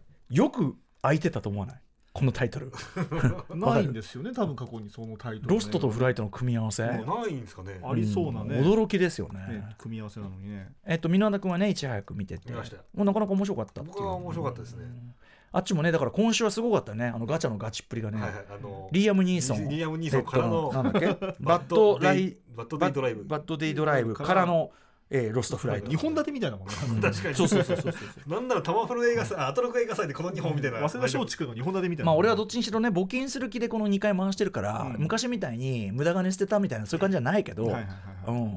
確かにね確かにね。そういう感じじゃないけど、はいはいあのお分かりいただけたのかガチなんです。同じような映画が出た。だしあの俺たちのなんていうのかな あっていう感じ。あっていうあ感じだからさマーベルズとかももうこのままだと外れるしかもないかもしれないから、時間経っちゃったね。うん、マーベルズはちょっと話したいとこもあるかなやっぱね、うんね興味深い作品だと思いますよ。あのちょっと来,、ね、来週ガチャが外れるようだったら、うん。ここでバッチリとやっちゃいます来週の放課後とかでね。あの言葉を選んで言うなら興味深い、興味深い。うん。言葉を選うん。ん、で言葉を選んで言うなら興味深い作品だとは思う見とかなきゃな。うん。あのもちろんつまんなくはないというかその、見る価値はありますよ。だいぶ言葉選んでんな、うん、とかね。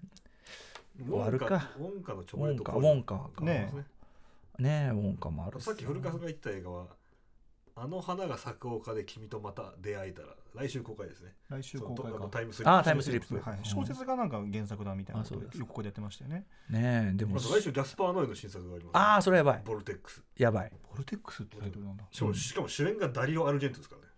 何それ？主演が？主演がダリオ・アルジェントですか 頭おかしいな、ねらギャスパー・ノエ監督ダリオ・アルジェントえでもギャスパーのダリオ・アルジェント好きそう。うん。あー楽しみ100 100あ長148分あそうですか。最近短かったからね確かに。あのあのエテルナなんだっけ。あれもさクライマックス短かったしエクスエテルナだっエけテルナみたいな感じ。あれも短かったしさうんだからそういう面白そうなのやってっからさ正直さ。ね大変なんですよ。映画。なこんなで、まあでも今年もねそろそろ終わり近づいてますんでね。ですよ。あとだからロ10ストフライトって決まったんでうん。ウォッチメあと2作品ですよ。あとささ3つしかないうちの1つロストフライト。いいバランスだないいかな。いやいいじゃないですか。わかんないよでも。ああいう映画が入った方がいいですよ。うん。そのねジャンル映画で最高ってことあるからね、あるある全然ある。また箕輪田君の感想が当てになるかどうか分かんないからね。箕輪田君ねなかったことにしてくれシリーズもありますからね。はい。いや言わな言わなくていい言わなくてあ言わなくていいよ。ーななかったことしたんですもんね。武士の武士の情け。そうなかったことしたんだからその言わなくていい。厳しいな。そうそうそうそうねあるよね。まあでもそろそろ考えて年間ベストそろそろ皆さんもなリス聞いてるリスナーの皆さんもそろそろですよ。28日はうん。22月28日。はウォッチメモなしでうん。ランキングだけやるっていうね。ね。これ90分なんでしょうがないですよね。リスナーさんの1位今年何になるんでしょうんね。なすかね。今年読めねえな。ね。でもメールの量で言ったらゴジラマイナスワンはちょっと頭一つ抜けてるぐらい多かったですね、ね。うん。ただね賛否の比率賛否の比率で言でうとねさ確か放送の中で3が3そうですよ。割とそうですかでしたから。よ。そうですよ。3の絶対量が多いの？何？絶対量。えー、なんだったっけな。相対量じゃなくて。確かにねもうほぼ100みたいなのがあったはずなんですよね。まあでもいやでもそのその相対じゃなくてよ。そのメールのあ枚数も多いし。そう。ガーディアンとか。ガーディアンかな。確かに確かに。確かに確かに。うんあれ今年か確かに。しようあれは見事な完結だった確かにさ見てる人の量も多いしし。褒めてるしってなるとそうかもな。確かに。うんそうかもそうかも。バービーとかよりそっちだやっぱね。そうですメールね多かった気がするな。バービー多かったけどガーディアンズに比べたら全員がことほぐみたいなことじゃなかったバービーもね賛否はちょっとありましたもんね、うん。だだってさガーディアンズはそもそもさちょっとさ一番巨大なさよくできてるファンムービーってとこあるじゃんちょっと、まあまあ間違いない。正直、ね。だからそれは見てる人はみんな好きだよそれはさ、うんっていう。そまあそこにちゃんと狙いに行って当ててきたってもうジェームズガンすごいとまあ思いますそれはそうだけどね。だからそこはさだから MCU の本気で当ててきた時はエンドゲームそうだけど、うん。あのまあファンムービーだって言われればそうだけど、うん。ファンが200%満足してるんよっていうさそうですね。その感じは確かにありますもんね、うんああのうまくいってる時の MCU は本当に恐ろしい、ね無敵っていう感じ。まあだしあとやっぱそのガーディアンズはやっぱジェームズ・ガンの作品として、うん。まあ結果的に3作完全にジェームズ・ガンのビジョンのままうん。作れてるっていうかさ、確かに。まあのバジェットでさ。この先ないかもしれないっていうそうぐらい。そうそう1がやっぱあんだけ大成功するなんて誰も思ってなかったわけだからさ。うん。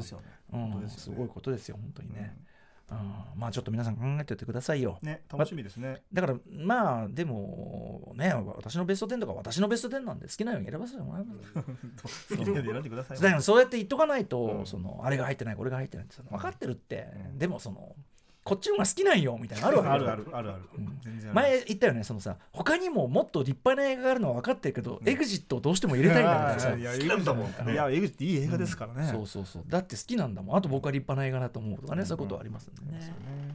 うん。まあ、考えておいてください。はい。私は今週どっか中にはナポレオンを行きます。あああいいですね。ね楽しみにしてた楽しみですとかかな。じゃあ皆さんそれぞれ告知でもして。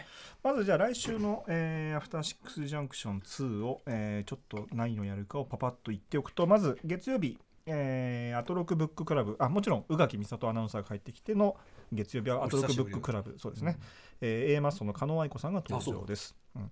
そして、えーカルチャーワンショットは、えータイタンさんがいらっしゃって、えタイタンとあの人も来るな？玉木。ー、玉玉置周慶さんかな、周慶さんうんはい。うん。が来て、えーこのヘッドホンで聞くといいドキュメンタリーというのを、えー紹介してもらうと。手話のなんかね。手話さんのねプレゼンツそうそう。ありがとうございます。今日もあのムービーウォッチも提供はねはい提供していただきましして。てありがとうございます。うんということでこの2人にドキュメンタリー映画を推薦してもらうというのが月曜日火曜日、えー日比真岡アナウンサーが戻ってきて特集は ACC 特集ですね、うん。要は音声、えー CM ラジオ CM の、えーアワードの発表をしてもらう。とにかくサクッと聞けてスーパー面白い、はい。えー音声コンテンツをはい。連続していっぱい聞く特集です。はい、これはスタッフも全員楽しみにしているという特集です最ね。高です。はい、電通の審査員の貞本さんこれこそ皆さんラジオ力ください。あのなんなら YouTube で普段見てる方も、うん。こればっかりは音だけで聞いた方がよろしいんじゃないでしょうか。はい。そうです。ねむしろ切った方がいいかぐらいかもしれないですね。はい。はい、そして、えーカルチャーワンショット柳明秀さんというライター、うん。翻訳家の方に来てもらって、えー東京コミコンの主にアーティストアレイと呼ばれる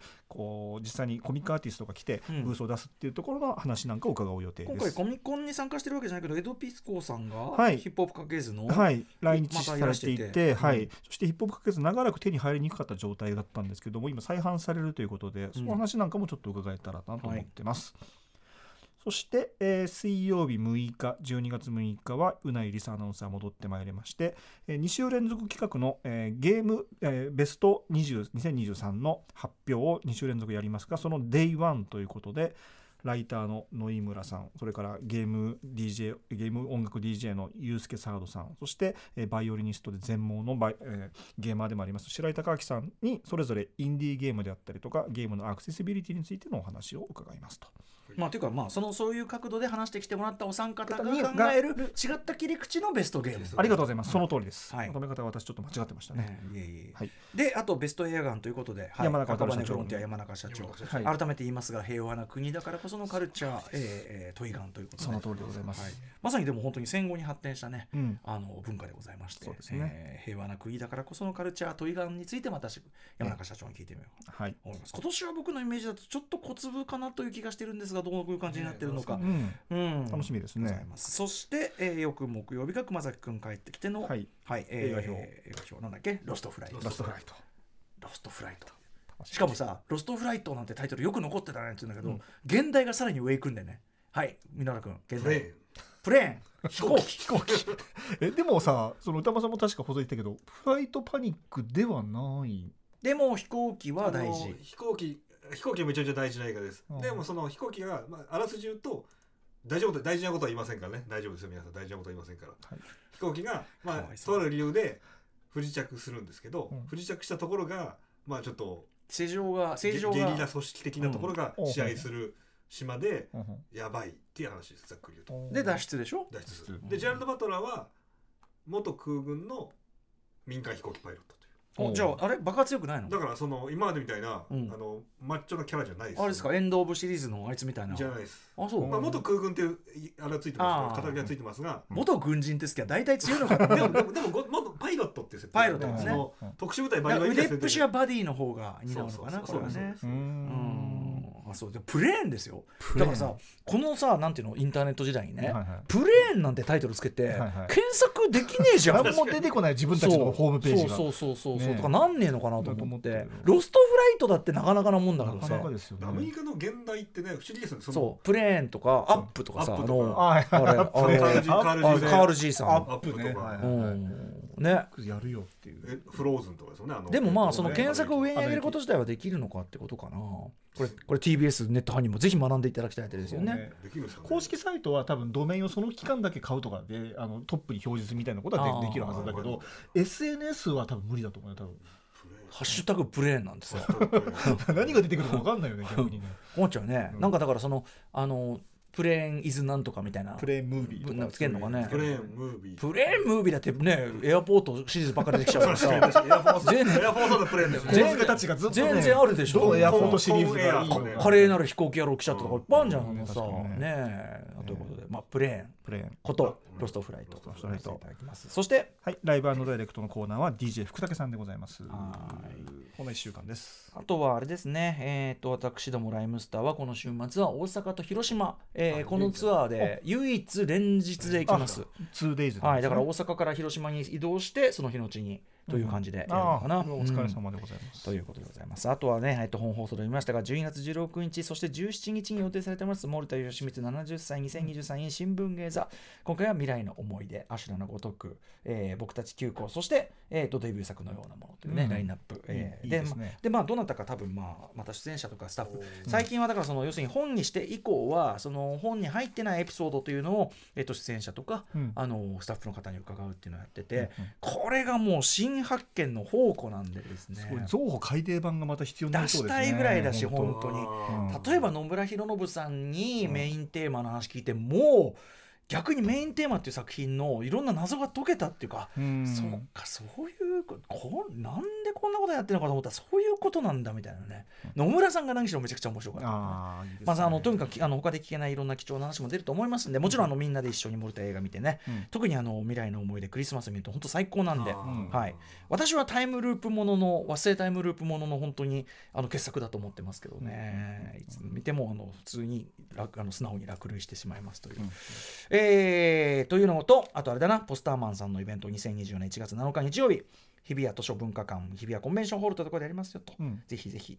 こちら U2525 歳以下の方は2000円で来れますよということなんで、うん。一般3500円ですけど、えーポスターイベントポスターを見ながらやるのあるのといろいろ拡大したりとかいろいろするのかな、でしょうね、うん。いい場所ですよこの日比谷コンベンあションホールって、僕行ったことないんだけど、図書館の地下地下にあるうんやつですね、うんはい、あの映画ポスターから見る映画というかね、うん。はい、例えばその「ブレードランナー」一つ撮ってみても各国バージョンで高校違いますよと、ああなるほど、うん。例えばですけど私覚えてる範囲だとオランダ版はこれ皆さん想像つきますねルドガーハウアーが中心です。なるほど。オオラが村のスターだとそういうですねことでそういうのがあったりするわけですよね。これめちゃくちゃ面白かったりするんだ面白いね。とかこれはこっから先の国は日本版のポスターを元にしてますとか。あそういうはいはいはい特にブレードランナーはねそれが多いんですけど、うんとかなんかそういうのとかねいろいろ伺えると思いますのでぜひぜひお願いいたしますということですね。はい。あとは OKB ですかね。あありがとうございます、うん。今週の日曜日も多分都内でやる大きいのはこれが最後になるのかな、えー12月3日日曜日に OKB48 握手会金光図新宿御苑店というところで。金子さんお世話になってます。はいお世話になってます。ここで、えー、1日本当にここは OKB のためだけにお店を開けてもらいますこの日は。うん。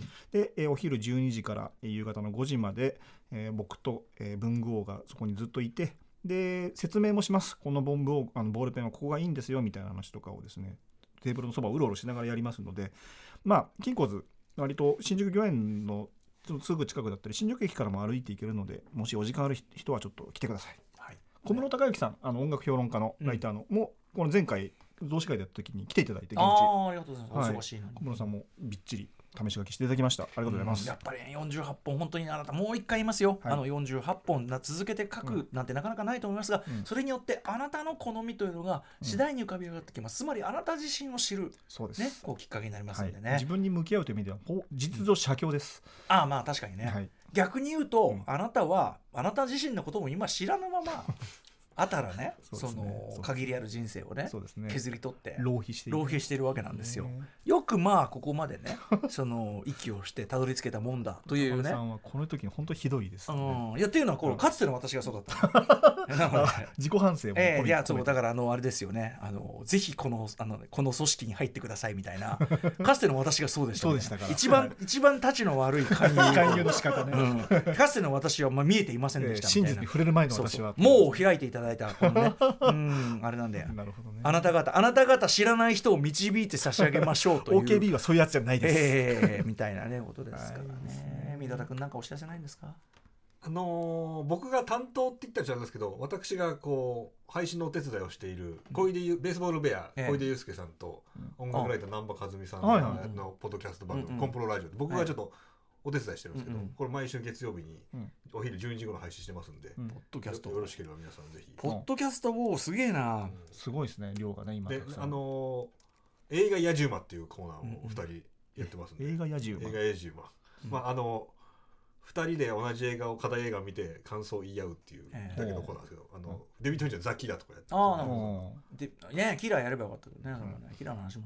あれしたっけ？したか？変な映画なんだ変な映画変な映画。不思議なただ癖になりますねあの映画ね。うん、いやいいと思います、すごくね。あとねポッドキャストで言えばそうそうそうあのやっぱりさあの音楽聴くのもいいけど、うん。あのずっとさあれの半藤和俊さんの昭和史紹介したじゃない、はいはいはい。で、まあ、改めてずっと僕もさ紹介して以降さまだそのちょっと穴開いてるとか全部聞いて、うん。ついに最後の巻に来たんですよ、うん。おー17式にだからすごいこうああたどり着いたっていう感じがあってでそうそれもあるんだよなそのあのちょっとさっきの「ゴジラマイナスワンの全然戦争に向かってないみたいな。るほどなるほどそれも厳しくなっちゃうとこ、うんうんうん。その何がそのいい顔してやがるぜだよと。もちろんさ日本のその軍事組織がダメだってことは言ってるけど、うんでもさまずさそのはっきりしてんのは真珠湾攻撃の時に国民のほとんどは喜んだんだよっていうこととか。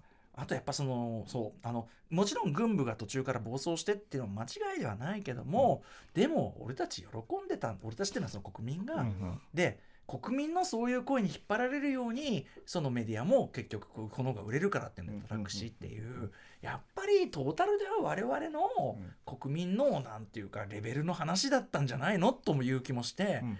だからその被害者気分とか俺たちは良かったけどとかなんかそれもいい加減にしといた方がいいんじゃないっていううんうん感じもしちゃうっていうかね。なるほどなるほど。あとまあ聞けば聞くほど本当にもう後半とかもうとととほほ。だしひどい。もう本当にこいつは許せんみたいなこともいっぱい出てくるし、うん、まああの詳しくはね昭和史の紹介の時にね、あの分室の方でも話してるんであれですけど、あのまたあの半藤さんのはんはん語りで改めて聞くと本当にね、うんうんすごいものがあります、うんインパール作戦とか本当に腹立たしい。そうですよね。とかもあるしあとそのねで原爆落とされるくだりのなんかグズグズダラダラもうな防げたろう長崎はじゃあとか。うん、うんうん、ななんなんのつもりなのみたいな感じいたしますけどね、まあまあまあそんなもの含めてですね、まあ、今ちょうどねあの世界がいろいろこう戦戦争というかこうき血生臭いのが目に見えやすくなってる今だからこそ、まあ、あの全然じ我が国直すというか通じるんですよね。今の、例えばイスラエル・パレスチナって関係全然ないことじゃなくて、やっぱね結構どの時代にも普遍的に当てはまるような状況なんだから実はあれはあの旧約聖書に書かれたその宗教の話じゃなくて、うん。そう、っていうそういうところに還元して話をうん。こうなんていうか解けない問題にしちゃう人がいるだけで、うん。そうじゃないんですよね。かなり人為的なものだったりしますんでね、まあ、ちょっと話がぐるぐるしちゃってますけども、うんはい、ぜひぜひあのいろんなコンテンツありますけどぜひ私はちょっとアジアンドキュメンタリーズとかそのねチキさんが進めてた本とか、はい。そのあたりもちょっとね触れてみてくださいよとそう思います。思ったりいたします。非常にまあなんていうかこの言い方ちょっと語弊あるけどめちゃくちゃ今だと入ってくるから。うんうんうん状況が生だから、理解しやすいそう理解しやすすいんですよ、すごく入ってくるんで、うん。あの勉強しタイミングであるのは間違いじゃないでしょうか。ね、間違いないんじゃないでしょうか、うんすいません。最後の最後にねないんだね。本当にね、まあ、何時？何時 ?2 時13分。何時始めたっけ？えーっと0時12時半ぐらいだから。1時まだ1時間台ですね。1時間台ですね。1時間台ですね。一時間台。すごい考え方ですね。うん。ただねビールが結構あるんですよ。本当だ。これをそのただ開けるっていうのもありますけどね。脳がないそんなに喋らないみたいなね。黙ってあ飲んだ ASMR みたいなやつです黙って飲んでるみたいねなごくりごくりこれはどうする？その置いとく？これ。うん冷蔵庫？どどちらでもあ置いとくっつっていやそんなんじゃねえよって言ったのは俺だ。そうそうそううんお持ち帰りいただいても全然うんおうち用に。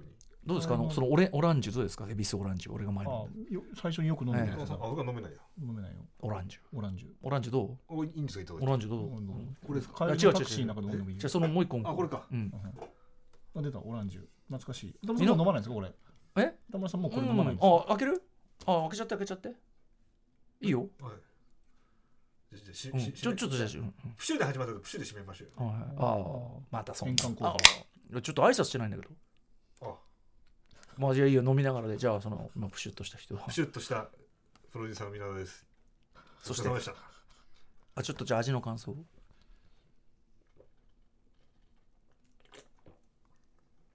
あうまい爽やかですね 飲み口爽やかそうでしょう。ん。う、いいですよね。美味しい。ですよね。あのー日本のビール僕ちょっとね日本のビール好きなんですけど、うん。苦味が強いやつ。ちょっとこう、おうん。重いじゃないですか、うんうんうん。あーだから辛めの方が好きなのこれは飲み口がライトで、確かに。さすが恵比寿。恵比寿だけど飲み口軽い、軽くていい。オランジュ。いかがでしょう？オランジ CM 来ないかな。ュ眉う。うわいらなかったかもな。そして。放送作家古川浩と私ライムスター歌丸でございました。えー、っとなんだっけ。毎週月曜から木曜日10時から11時半までいつまで続くんですかねこの11時半っていうのはね、うん。いやでも11時半までやらせてもらっただけでいいのかこれ。今いつまで続くんですかねが非常に不吉不吉に響いてしまった可能性もありますけどね、えーまあその TBS の方でやってますんで、うん。今いろいろ聞き汁がねうん。あのアクセスしようがね広がっちゃってねこのポッドキャストもあるしそうです。うん YouTube もありますしね、もうちょっと電波もあるね。うん。あとラジコもあラジコもる、うん、ね。うん。あとなんかあれだっけ？ツイツイッチもやるんだっけ？ツイッチも今計画やろうかな。計画中やろうかな。そうです。そんなにね出どこ特殊の日とかにそんなに出どこ増やし増やしてどうすんだって思うけどもともとはうん。電波をばらまいてたんじゃんそうですよ。ね。で勝手に充実をしてくださるんだから別にいいのかっていう気もしてます。そうですよ。うん。むしろいろんなアクセスの方法があるといいじゃないですか。その全てがラジオであると、ねいうことでございましてまさに音声コンテンツ花盛りなこの2023皆さんいかがお過ごしでしょうかということでございますね、はえー、ああ歌丸って言ったっけ？歌丸。でないああかな？俺つが言うもんだと思ってたんでちょっとちょっと今ただね、まあ、皆さんその名乗った人間っていうのが、うん。歌丸ですって言ったら、ああうん。歌丸かってこんなことでいいのかってことですよねそんなそんなこんなこんな簡単なことでいいのかっていうことですよね。今まで聞いてたのをまあ照らし合わせると歌丸って言った人が歌丸かなって感じう思うのは無べなるかなじゃないそれはしょうがないよ。でもそれはだからそのやっぱりなんていうかなもっと疑ってかかるんですよね。それはね。本当かなっていうね。本当かな？本当かな？AI かもしれませんよあこここまでのここまでのそうそうそうここまでの3社のやり取りもうん全て AI による生成でお送りしましたって言ったらさえ確かに。この胸要素はそうかって思われるのかな。そうそうそうすごくない？最後に AI によるそう AI による生成のフリートーク。フリートークでした。で終わってみてえーってなるっていう、えー。でも確かに無内容だったなだしって。噛み合ってないとか無内容ぐらいさ 俺たち全然あるから。ああと同じ同じ話題の朝食ぐらい制服で、ね、平気でやってるわけだから。つまらない話とかで試してみようか一回ちょっとやってみます。AI つまらない話っつったらちょっ AI につまらない話。あそうかまず作ってもらおうか。チャット GPT とかにチャット GPT いやでもさつまらない話のそのなんていうのやっぱ命令の定義がいるじゃん。確かにこれこれこういうこういうの。なんか命令の仕方が肝だからさああいうのはさ。そうですね。うん。つだからまらないけどいい話っつったら出てくるんですかね爆発するからこのデータが。ビリビリビリボーンでもさそのうまくプログラムとか組めば例えば3つさ3つ AI っていうかそのあれがいて、うんうんで言ったことに対して、うん。そのまあフリートーク風に返せ、うん言った話題に対して、うん話題っていうインプットがあれば、まあねできなくはない。だからそれをフリーそのその幅をさどうこう解釈するかだけど、そうですね。うん、例えば銀杏の匂いがって言った時に、うんそのあれは臭いですよね。まあこれは多分すぐ出る、そうですね。でもさ嗅いだことないんですは、うん。やっぱりその出てくるのかなって感じがするんですよ。ほ。うん、ここはだからやっぱ人間の領域でね。そうなんですよ。あなたはだからすごく大変 AI にはできない解解消したんだと思うんですよね。圧勝ですよ。なんなら僕が言ってる赤門前が臭いんだよねだのなんなのは、うん。うん。かなり AI チックな、AI の領域ですよ。え AI もできる、うんうん。AI, AI 程度の話だったんですよ、うんうん。ただ上野駅の改札の手前からムプーンと匂い出した。これは AI は出てこない。まあ SNS でいっぱい書いてあったりするとしたら分かんないけど、うんうん。ということでだから今後のパーソナリティっていうのは、ん。てめえがその AI レベルの話してるかどうかこれをまず考えるべきですよね。そう。ですね。うん。そうですねって言っちゃったな。これが AI 今。あそうです。ね今の AI っぽかった。AI ですよ AI そうですねって言って終わるもん AI なんでもしくはねこれもうこれを聞いてる人だってですよ、ん。ひょっとしたら AI かもしれませんよ。スカイスカイネットみたいなこともありますよね。人間のあなたのあなたあなた自身が AI なのかもしれない。あのさも問題提起する風でし 内容してないな。あの昔のさちょっと社会派風のエンディングでさ、ああなたもあなたも。ひょっとしたらあなたも AI かもしれません。まあ、違いますっていう T4 のサム・ ワーシントンみたいなね。でもさその人間の脳だって AI みたいなもんよそんなの。だってその雑な雑な勉強してね。それを学んだ風でアウトプットしてる時で,、はいで聞いた風な口聞くんだからそうですうん完全に AI ですよそんなのはあ愛です愛。愛。愛。でこの AI できるんですよここの適当な感じの。こんなにしあの引き伸ばすことは AI はしいないと思ういやいやいやそれは命令次第じゃん、うん。だしその引き伸ばせて命令入れてないもんだしその AI から愛って言って別に脈絡もないんだから、はいこんな程度はできますよ。そこに脈絡作るのはまた別だけどさ俺脈絡作ってないから。これだから AI かもしれないよ。いやこの感情もないでしょ AI AI かもしれない。そうですか、AI か。バグですよあるとしたら。AI どこまで行くんですかね。あらー。エンエンティティはねあのん？イーサンイーサン騙してましたもんね。何？ああれか。あであれあれ？あれそあれの方ねあれ？あれ？それ？それどっち？あれあれそれ？あれあれそれ。あ俺さあのあれ見たんだよ。あの 4K のさブルーレイの。あ届いてる。うんうん。ちょっと待って何の作品 何の作品かは一応言ってミッションインポッシブルデッドレコーニングパート1ミッション。インポッシブルデッドレコーディング パート1の。4K 版でまあもちろん本編は本編でこれから音声解説で見ようと思うんだけどあのメイキング映像をさまあ YouTube とかにも上がってたけどね。改めてその大きい画面で見てさあのなんかさあのさ飛び降りのシーンといいさその電車を落っことしといいさ本当にあの大きい機関車を落っことして撮ってるんだけど、その周りを CG で作ってる。だからその飛ぶところも、うん。あの山の山の山肌は CG で作ってるとかで結構そのハイブリッドその列車の上の格闘も引きの絵はちゃんと立って撮ってる。でもこれ明らかに合成だよねっていう絵も混ざってる、で絵がすごいクリアになるとやっぱちょっとそこが分かってくるっていうかああこれはこれはやってないだろうみたいな、そうそうそう。だからね意外とあの公開になってるメイキングだけだと、そのままあこれは本当だなはありつつなんていうの？だから、まあ、どっからどこまでかは微妙なとこだなって気もするところもある、特に今回はその制作状況がさすごくコロナ禍でさ限られてたんで、なかなか思うようにいかないところもひょっとしたらあったのかなっていう気もちょっとしました。なのでパート2は逆に言うとパート2はもうその全開で作れるんだから、まあ今ちょっといろいろねストーリーのあれで延長とかになってるけど、まあ、ゴーサイン出たらこれ箕田君。何の悔いもないというか本当ですよ。もう一生それだけ繰り返してみればいいような。本当もうエンドゲームレッドレコニングエンドゲームデッドレコニング繰り返しエンド エンドゲーム。エンドゲームってそうか。エンドゲームはいいよ。エンドゲームはいいけど。僕は公開当時何何て言ったか覚えてます？歌丸さんにえ？連絡それ本気で言ってるって言われましたけど何？僕は僕はこれ以上これ以降映画がななくなってもいいと思うぐらい感動したって言ってあそれで感動したって言ってうん。でえでも箕田君まだミッションインポッシブル終わってないよとかね。そ言ったらさいやでもつってね。うまあでもそれはそれでね。だってさそれでもフォールアウトでまあ綺麗に綺麗な終わってはいるのフォールアウト。だって君それ言ってたら例えばですよ「トップガン」とか見れてないんだよ。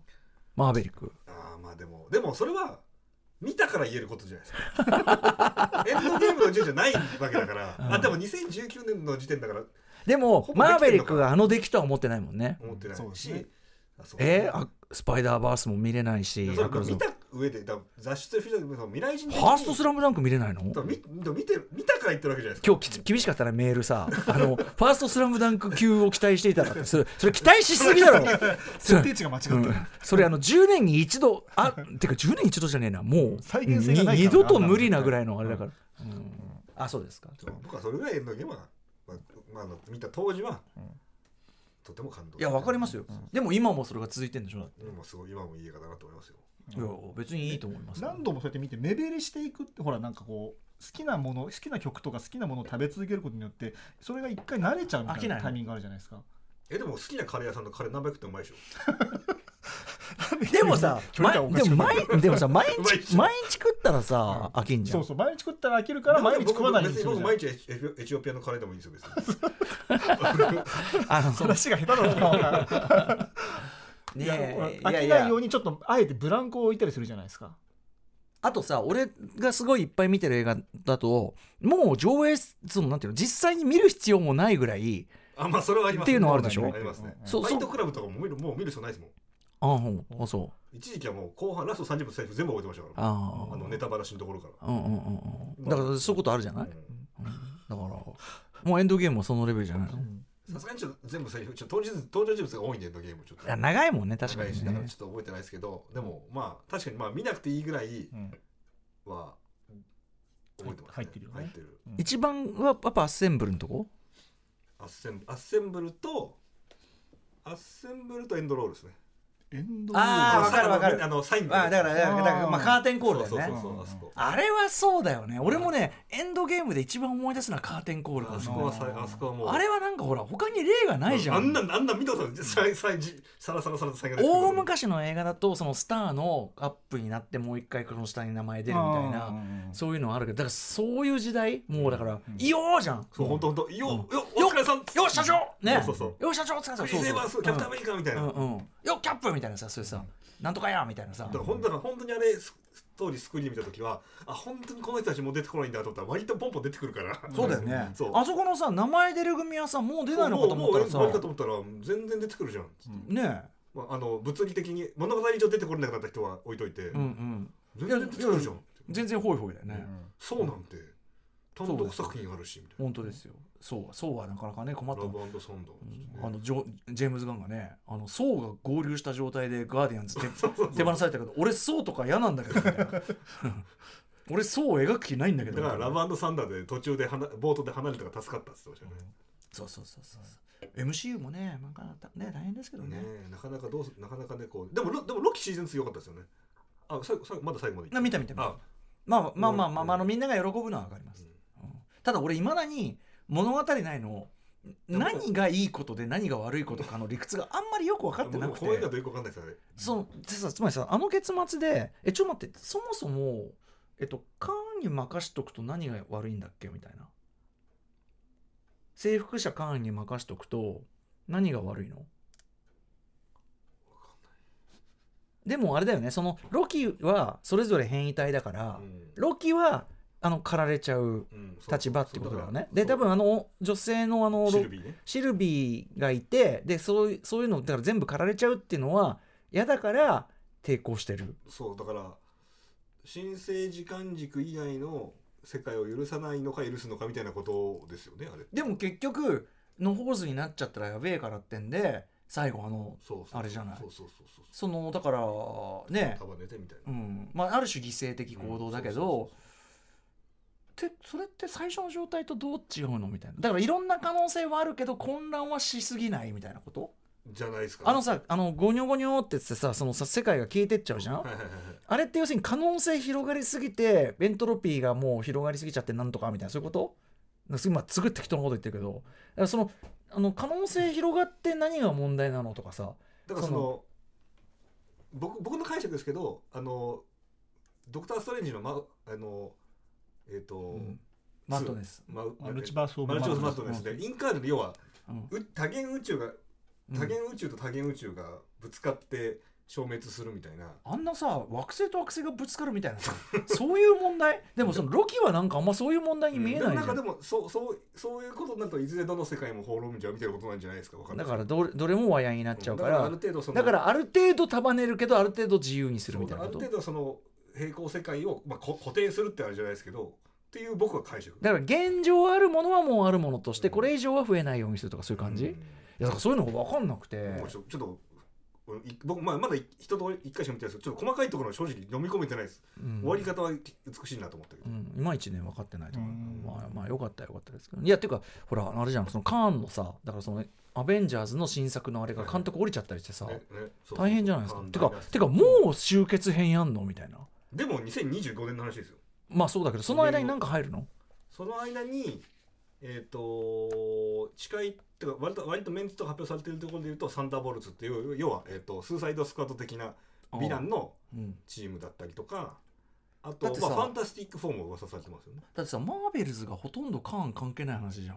まあ全然関係ないですね全然関係ないからだからそのカーンの話があんまさそのサノスみたいに10年かけてさああ育てていくみたいな。あのあの石の話ねっていう感じでもないから、だからちょごあの今すごいうる覚えなんですけど確かね公開の順番が変わったんですよね確か。に、うんうんうん。マーベルズが確か先に公開される予定だっあたのがクワントマニアとなるほどね。逆だったあれちょっとごめんなさい。でもなんかの記事は逆だったクワントマアニアはねすごいカーンのそうそうそう。話だからまあ順番が逆になっちゃったみたいなことは何かのニュースで読んだ気がします。ちょっとごめんなさい間違ってたらごめんなさい。でもまあそのでさカーンのさあ違う違うカーンじゃないそのクワントマニアのラストでまああの感じじゃん。いうんまあ。いまあまあちょっとあれだけどとあのロキのさあの状態はそのほらあのクワントマニアはロキのケツのからの続きって感じじゃん、うん。でもロキであんな感じじゃん。2でうん。どん？今ど今ロ今どこ？ロッキーだロッキーあの各作品の時系列がは図になってないからちょっと分かりづらいですよね。そう。だからロッキーシーズン2とクワントマニアのどっちが先なのかみたいなところね。でもクワントマニアより2のが後じゃないとおかしくない？だからロッキーの世界ってそのじその時間のあれとか関係あるんですかね？どうとでもできそうな話ですよねあれそうね。でなんて話してるとあの私の奥さんとかがあのもうタイムスリップとパラレルワールド禁止っていう NG うん。NG そっていうのが出てくるんですよねそうだから大変ですよ。今時はもうコンテンツがもう大体タイムスリップかマルチバースか。マルチバースか、うん。あとナチ NG ってのもあるんで。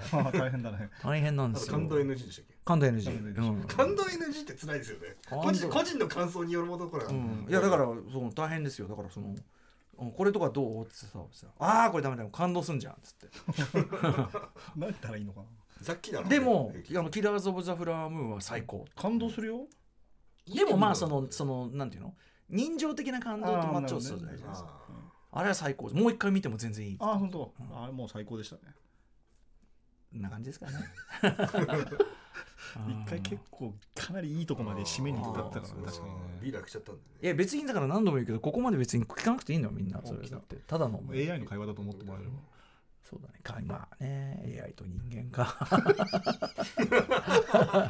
AI と人間か。ってすごい問いかけを今。あのまたさミシェ・ボシュの話ばっかりですけど。あ の何何何？レッドレコニングパート1を見て大バイデン大統領が AI 規制強みだってニュースがちょっと前に出てましたね。もともとうんバイ大統領はうん。AI のその何でも任せるのはもともと危惧されてたらしいんですけど、ええ。レッドレコニングパート1を見て、ほれこういうことが起きるからダメなんだあんなの昔からなくない？っていうのをニュースで見て、うん。そんなことあんだと思いましたけど、ね、てかさ昔からそのさ AI が暴走なんか別にいくらでもあんじゃん、ターミネーターなんてね、ターミネーターそうだし、あの私は慎吾とかね、うでもありますけど、うん。だからそこだよね。そういうところはバイデンのさ、うん。そういう感じよね、大丈夫かっていう。うん。大丈夫か感？大丈夫か感あるよね。うん、らしいですよ。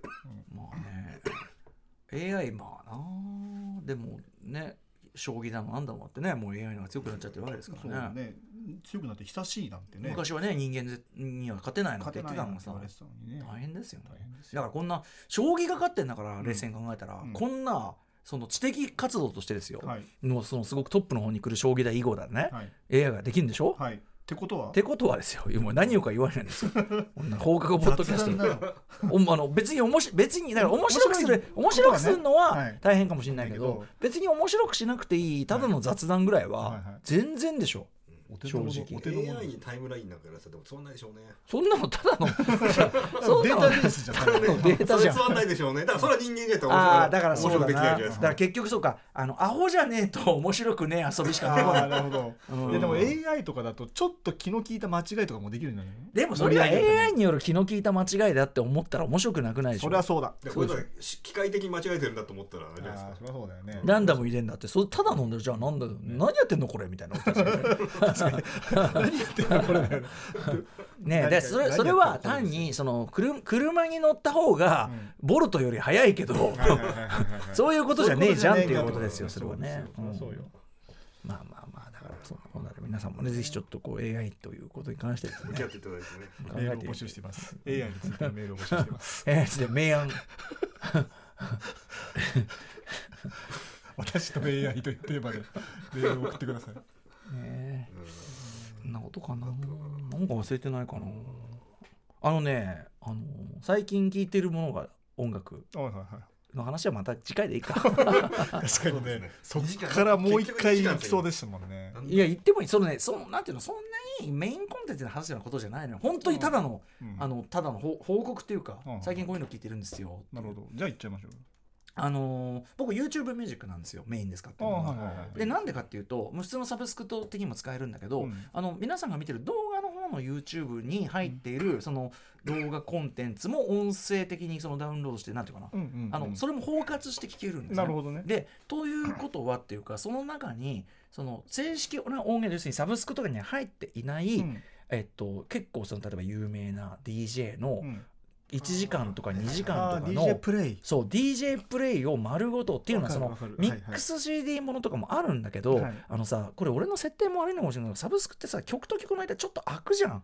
ああそれ設定変えないと空いてますよそうそう。でもねなんかその設定の変え方も分かんねえみたいなのがあって、うん。だからそのだってさであとやっぱ数が限られてるってのがあって、うんうんなので見ると無数にやっぱそのさミックスがあると。ああいいですね。なのであのセオパリピッシュとか、はいはい。あと昔で言えばラリーズラリー・レバンとかラリあとシカゴハウスのラリーハウスハードとか、うんうんえームーディーマンとかうん。のあのロングミックスを聴いてるんですよ。あーはいはいはいでこれがすごいあとまあルイ・ベガとか。あいいですね、うん、あのねこれがいいんですよ最高。特にルイ例えばニューヨークだったらルイあの誰です？パスパイダーマン2をやりながら、うん。ルイ・ベガのミックス聴きながあらもうかっこいい。すごい最高最高なんですようんどうやってこういろんな人のミックス聴いてる中で、ダリルホなんかホーランドツキがかかってああっつって。あなるほどそういう流れだったホーランドツ行きてえなっていうね、あとはまあもう別に今ニューヨークかっこよく言いましたけど、うん。別に竜が如くでも聞いてますんで。それはそれでかっこいいです。すいませんね。あの横山さんすいませんお世話になってるのにあの龍が如くセブン外伝の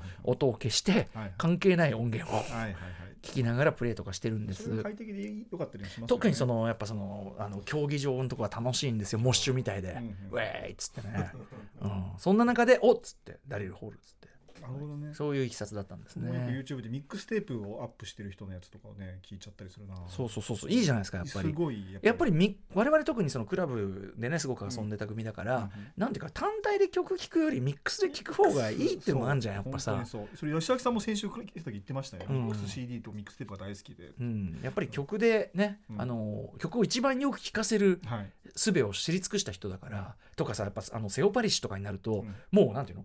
元の曲ではないさ、うんうんうんなんつうのかな。ななんなのこのそのこの音像はみたいな、うん。一体何みたいな。気持ち悪いみたいな、うん。でもかっこいいみたいな。で気持ちいいみたいな、はいはいはいなんかそういうのがあって。でそうそう。でその DJ ジンさんいや最近そういう感じでね聞いててその楽屋でうんうん。セオパリッシュとか聞いててってセオ言ったら「ああついにそこに来ちゃいましたか」あの顔で。ジンあの顔で。ジンさんの回答。セオパリッシュ来ちゃいましたか。そこに来ちゃい そこに行き着いてしまいましたか。みたいな感じ。で言ってるじいさんうん、やっぱ最高。でもまあその最高だよねって話。特にセオパリッシュはその、まあ、基本はハウスだけど、うん。そのヒップホップ的な感覚を経たハウス DJ だから、うんやっぱり俺たちには完全にビンビン来るし、まあ、僕とかすごい好きっていうのは当然だよねって感じで、なんでセオパリッシュとかすごいいっぱいあるんでそういうの聞いたりしてるんですよというね。いいですね。これは特にでどうですか？そのなんていうの？一応情報性がないわけではないがそのポッドキャストの頭の方で話す感じでもない うんうんちょうどいいじゃないですか、うん、そういうことなんですよそうかね。プルそうか。YouTube ミュージックはそうなんですね。そういうそうあのそうなんですよ。だからそのマブロンとかやるときにやっぱりサブスク入ってない曲とかもあるけど、うん YouTube でならあるみたいな。そうですね。MV もあるしね、そうそうそうそういうの歌詞とかも入れますもんね、うん、そしてマブロンは今月大変だったな。本当に。100曲ぐらいは、ね。まあ、森田君お世話になってますということでございますよね。あなことですかね。よしあとなんかないですか？てか名乗りまでやったんですよね名乗りやってるんですよ俺ここのパターンはあんまなかったんじゃない なんでこうなったんですかね。そうそう俺名乗ってまで来てここまで来てだからなかなかないなと思ったそう形骸化ですよね。名乗りの、名乗り名乗形骸化です僕僕名乗って、はい僕も名乗りました。僕よ僕だって名乗ったよ。なんでこうなったん名乗ってですかねでなんか名乗った後になんか番組の情報みたいに言い出したんだよ。毎週何そうですよ。曜日からだって言うじゃん。でそこまで行ってそっからずるずるずるっていったのよ。なんでこうなっかたんでしたっけね、いやーそれはちょっと聞きでやっぱり聞これやっぱき直して AI にできあやべまたねまたこれ AI にできないっつって。ええまあでもそなんだろうなこれここはでも定型的なとこだから、うんある意味プログラムすればいけんじゃない？その最初に、その人の声がしますがっていうやつとか、うんこの辺りは名乗ったけど終わんないみたいな。こんなのは AI みたいなもんだから。さ別にもうあれだよ。あの先週のやつ貼っつけたって分かんないと思うよ。同じことをやってそうそうそうそうそうそうそう。まあそんなこんなでね。ね。まあ 今廊廊下の方をね見たんだけど。誰もいない し。ね、えちょっと保坂さんずっと宅にいるけどだってあれ仕事なんでしょ？だって。えごめんごめん。仕事してた？領収書あ領収書を切るのにちょうどいいじゃあちょうどどう？領収書切りながらさ聞くのにはちょうどよかったんじゃない？このぐらいの感じはねえ。ちょうどよかったよね。笑ってるああよかったほらあんまりこれね面白いとさ領収書切るとこじゃなくなっちゃうからさ、手が止まっちゃうじゃんそうね。そのだからもう全然もう手が動いてるっていうか。そうですね。私だからねそうですね。うん感覚えじてなくてもいいそうそうそうそうそう。そう右から左に流し聞いてもいいし聞かなくていもいいっていうかさ。い 何回もその話してんだろうね BGM 的にね。うん。あとまあな残念ながらテレビがちょっとこうついてたりついてなかったりだから。今日はね不思議なテレビの使い朝方ですね。写真撮るのにね。そうそう写真撮るの左側3つが切れてて左右あ側3つが箕輪田君これからムービーウォッチメンあげるんだ。まあでも素材はできたんで、うん。あとアップすれば大丈夫だと思う。そうか。ちょ動画の編集っていうのはあんまり今までやってなかったんでちょっとね。ね。えめめやり方教えてほしいんですよ厄介ですよね。フェードインをしたいんですけどね。フフェードイン。クロスフェードしたいんですけどサムネイルとうんうん。動画を。ああー iMovie でどうするかが分かんなくて。あー。そんなので簡単にできそうだけどねそんなの。映像のクロスフェードがしたいってことね。僕あのサムネイルを5秒ぐらい流してスタジオの模様にパッて切り替わる仕様になってるんですけど、うん。で、まあ、最後まで。でまあ間と CM とか詰めてるんですけど、うん。そのサムネイルとスタジオの模様をこうクロスフェードさせてうん。オーバーラップじゃさせるってこと？だんだんこうあれでしょ僕の顔に骸骨が。そんなこと言ったらしないんですけどちょっとねそれは毎回これ最高。毎回見逃せない。な iMovie 使ってちょっと最高マージです今最高マジであ今回もでもガラあのね鬼太郎もあの骸骨にオーバーラップあった。あありましたね。あありりましたたましね、うん、そう何回かオーバーラップ印象的なのありましたね。うん。あのあそうだ。そうだこれもさ言及し忘れたけどそう緊張的。あのさ金魚？あ金魚が月,、月っていうかあそこに月とか太陽かにオーバーラップ、うん。変なのって前半結構おかしいんですよ、あのね村入ってくとこいいよね。あの森の中に一個だけ赤い鳥が見えてるシーンとうん。かすごいいいシーンだと思ったらいいショットだと思ったら。村入ってくとこでやっぱ良かったですよ、うん。これね、最初にさなんとかの都市伝説の鬼太郎少年をなんとかで追うあれ何？ついにたどり着いたかなんかで言い出した時にどうすんだよこれと思って、ね。こんな最初っからベラベラベラベラと思ったからあれあれ急いでたの多分ね。間口今そこあそこだけはもうガバガバにして104分59秒。5分でいいじゃんよって気もするけど、なんだっけなんでもないか今今別に決まったこと段段取りししてなないんですから。だっけ？なんでもないか。なんでもないです。すごいすごいやり取りが今行われたいやだからこれはちょっと皆さんだからそのなんか会話におけるこう実験なわけよこれは一つのね。そうですね。どこまでいけるのかってことよ。その皆さんそこに立ち会ってるわけですね。中心なきさ。そのロランバルトよ。そのかっこいい。東京は中心がないですそういうね。ちょっと待ってよ。じゃあ変えればいいんじゃない？話すことあんじゃない？テレビ見出した俺やばい。本当にやばい。今 テレビ見出した。テレビテレビに今ちょうど金魚映ってたからそうそうそうそう。それで見ちゃったよね。テレビ見ると本当まずいよこれ。アートアクアリウム美術館のね 宣伝が出てた打ち飲みになってくるからこれだんだんそうやってることは結局そうなると。うんじゃあまあまあまあ終わることはやぶさかではないんだけど、もう名乗ってしまっているからこれはちょっとどうしようかなっていうところだけど、まあなんていうかなもう僕の決断だよね、そうですね。そうですね。そうですね。そうですね。いつもそうですね。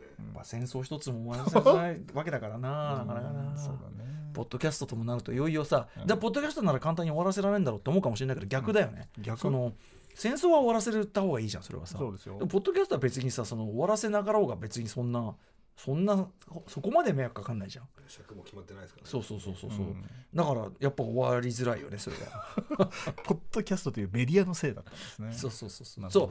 大体その尺って映画のさその105分にしろとかさ、うん。そういうのあるじゃん、うん。でこれだよな。ポッドキャストはお父さんいつもこ今週は1時間ぐらいって言ってるじゃないですか。まあ確かに言ってはいるなうーんまあでもその入入んないよね。入れてないんですよ入んないんじゃなくて。あそうか。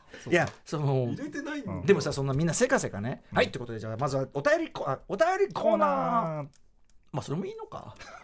やってみたらやってみたいですか一回。一回やってみる？でもなんかさそのいかにもお便りコーナー。まずねはい。ということで始まってしまいました。なんとかです。つってね、うん。うん。えーしっかり寒くなりましたね。なんつ ね。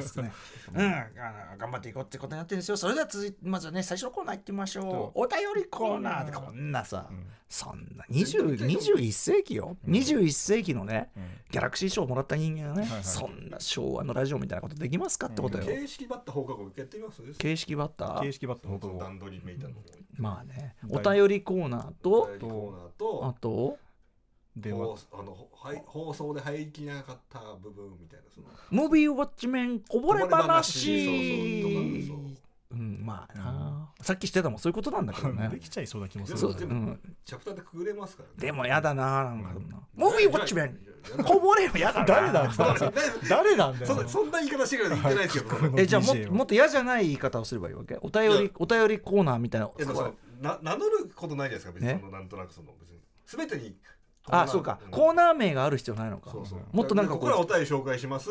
ここからムービーウォッチのこぼれ話いきましょう。かそうさっきからやってるでしょそれやってるよ。それもっとパキッパキッパキッパキッと。きっと？それパキッとだけどお便りコーナーみたいなのじゃない、ん。その新たな新時代の新時代のこう分け方。いいメール You got mail You got mail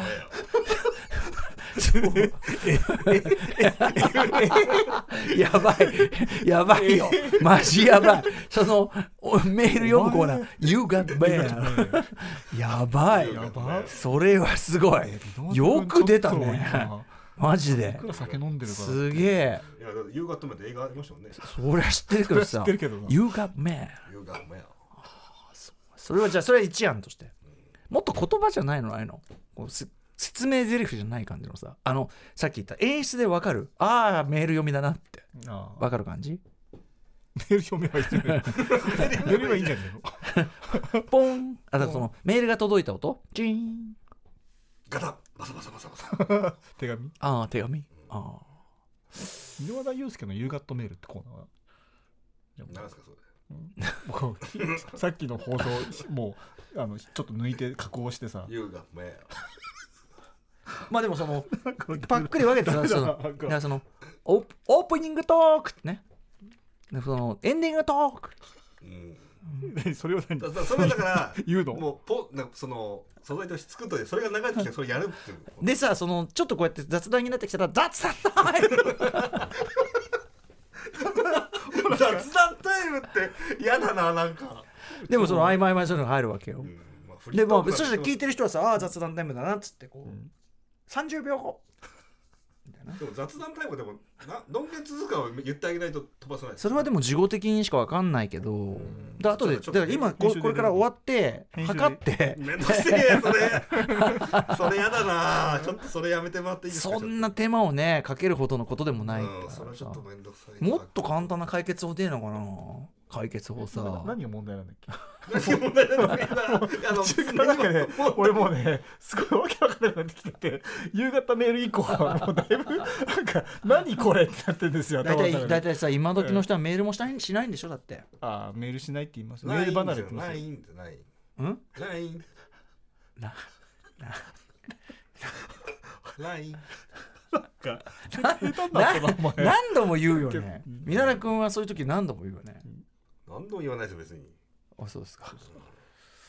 まあじゃあそんなことでちょっとね、うん。このブラッシュアップしていこうということで。ね。そうですねブラッシュアップして。ブラッ本シュアップした当にね廊下に人通んなくなっちゃった、いやそだってそれはそうですよもう。ね。3時前だ人いないですもんだって。あもう3時前だ。2時間結局2時間2時間20分ぐらい今日が一この時間が一番ひどいと思うね今のとこ。本当ですか、うん。やっぱビールの量かもね。ビールの量が悪いかもしれない、うん。僕が飲んだのがよくないからな。そうだね。そうだね。うん。そうだね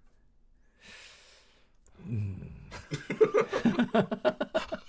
いやいや終わる終わる。ちょっとちょっと本当にあの保坂さんにそうそう。そう保坂さんに迷惑かけたくないねあと咳止まんないね。あ100日咳。ーいや今ちょっと ビール。があビール。ビールか。あそうあのあれだってよ。誤嚥性をねあれをふ防ぐためにはこの足の裏のここを伸ばすといいんですよ。どこ足の裏の？足の裏の膝の裏。え膝の裏のこの筋を伸ばすのがうん。誤嚥性のなんちゃらを防ぐ運動なんですってよ。だからこうやってこうなんかさこう斜めにこうそう斜めにこうなんかこう伸ばすような運動？あ足のうん屈足の足伸みたいなやの裏つそうそう、そういうのねやっといた方がね我々年取った時は誤嚥性やっぱ増えてきますね。ご縁増えますからねえ飲みがないん。ですよね誤嚥が誤嚥性への誤嚥なんてこれはない方がね。やめな。やめな。誤嚥誤嚥ってことね。やめよう。もうやめよう ということで皆さんはい。健やかにお過ごしください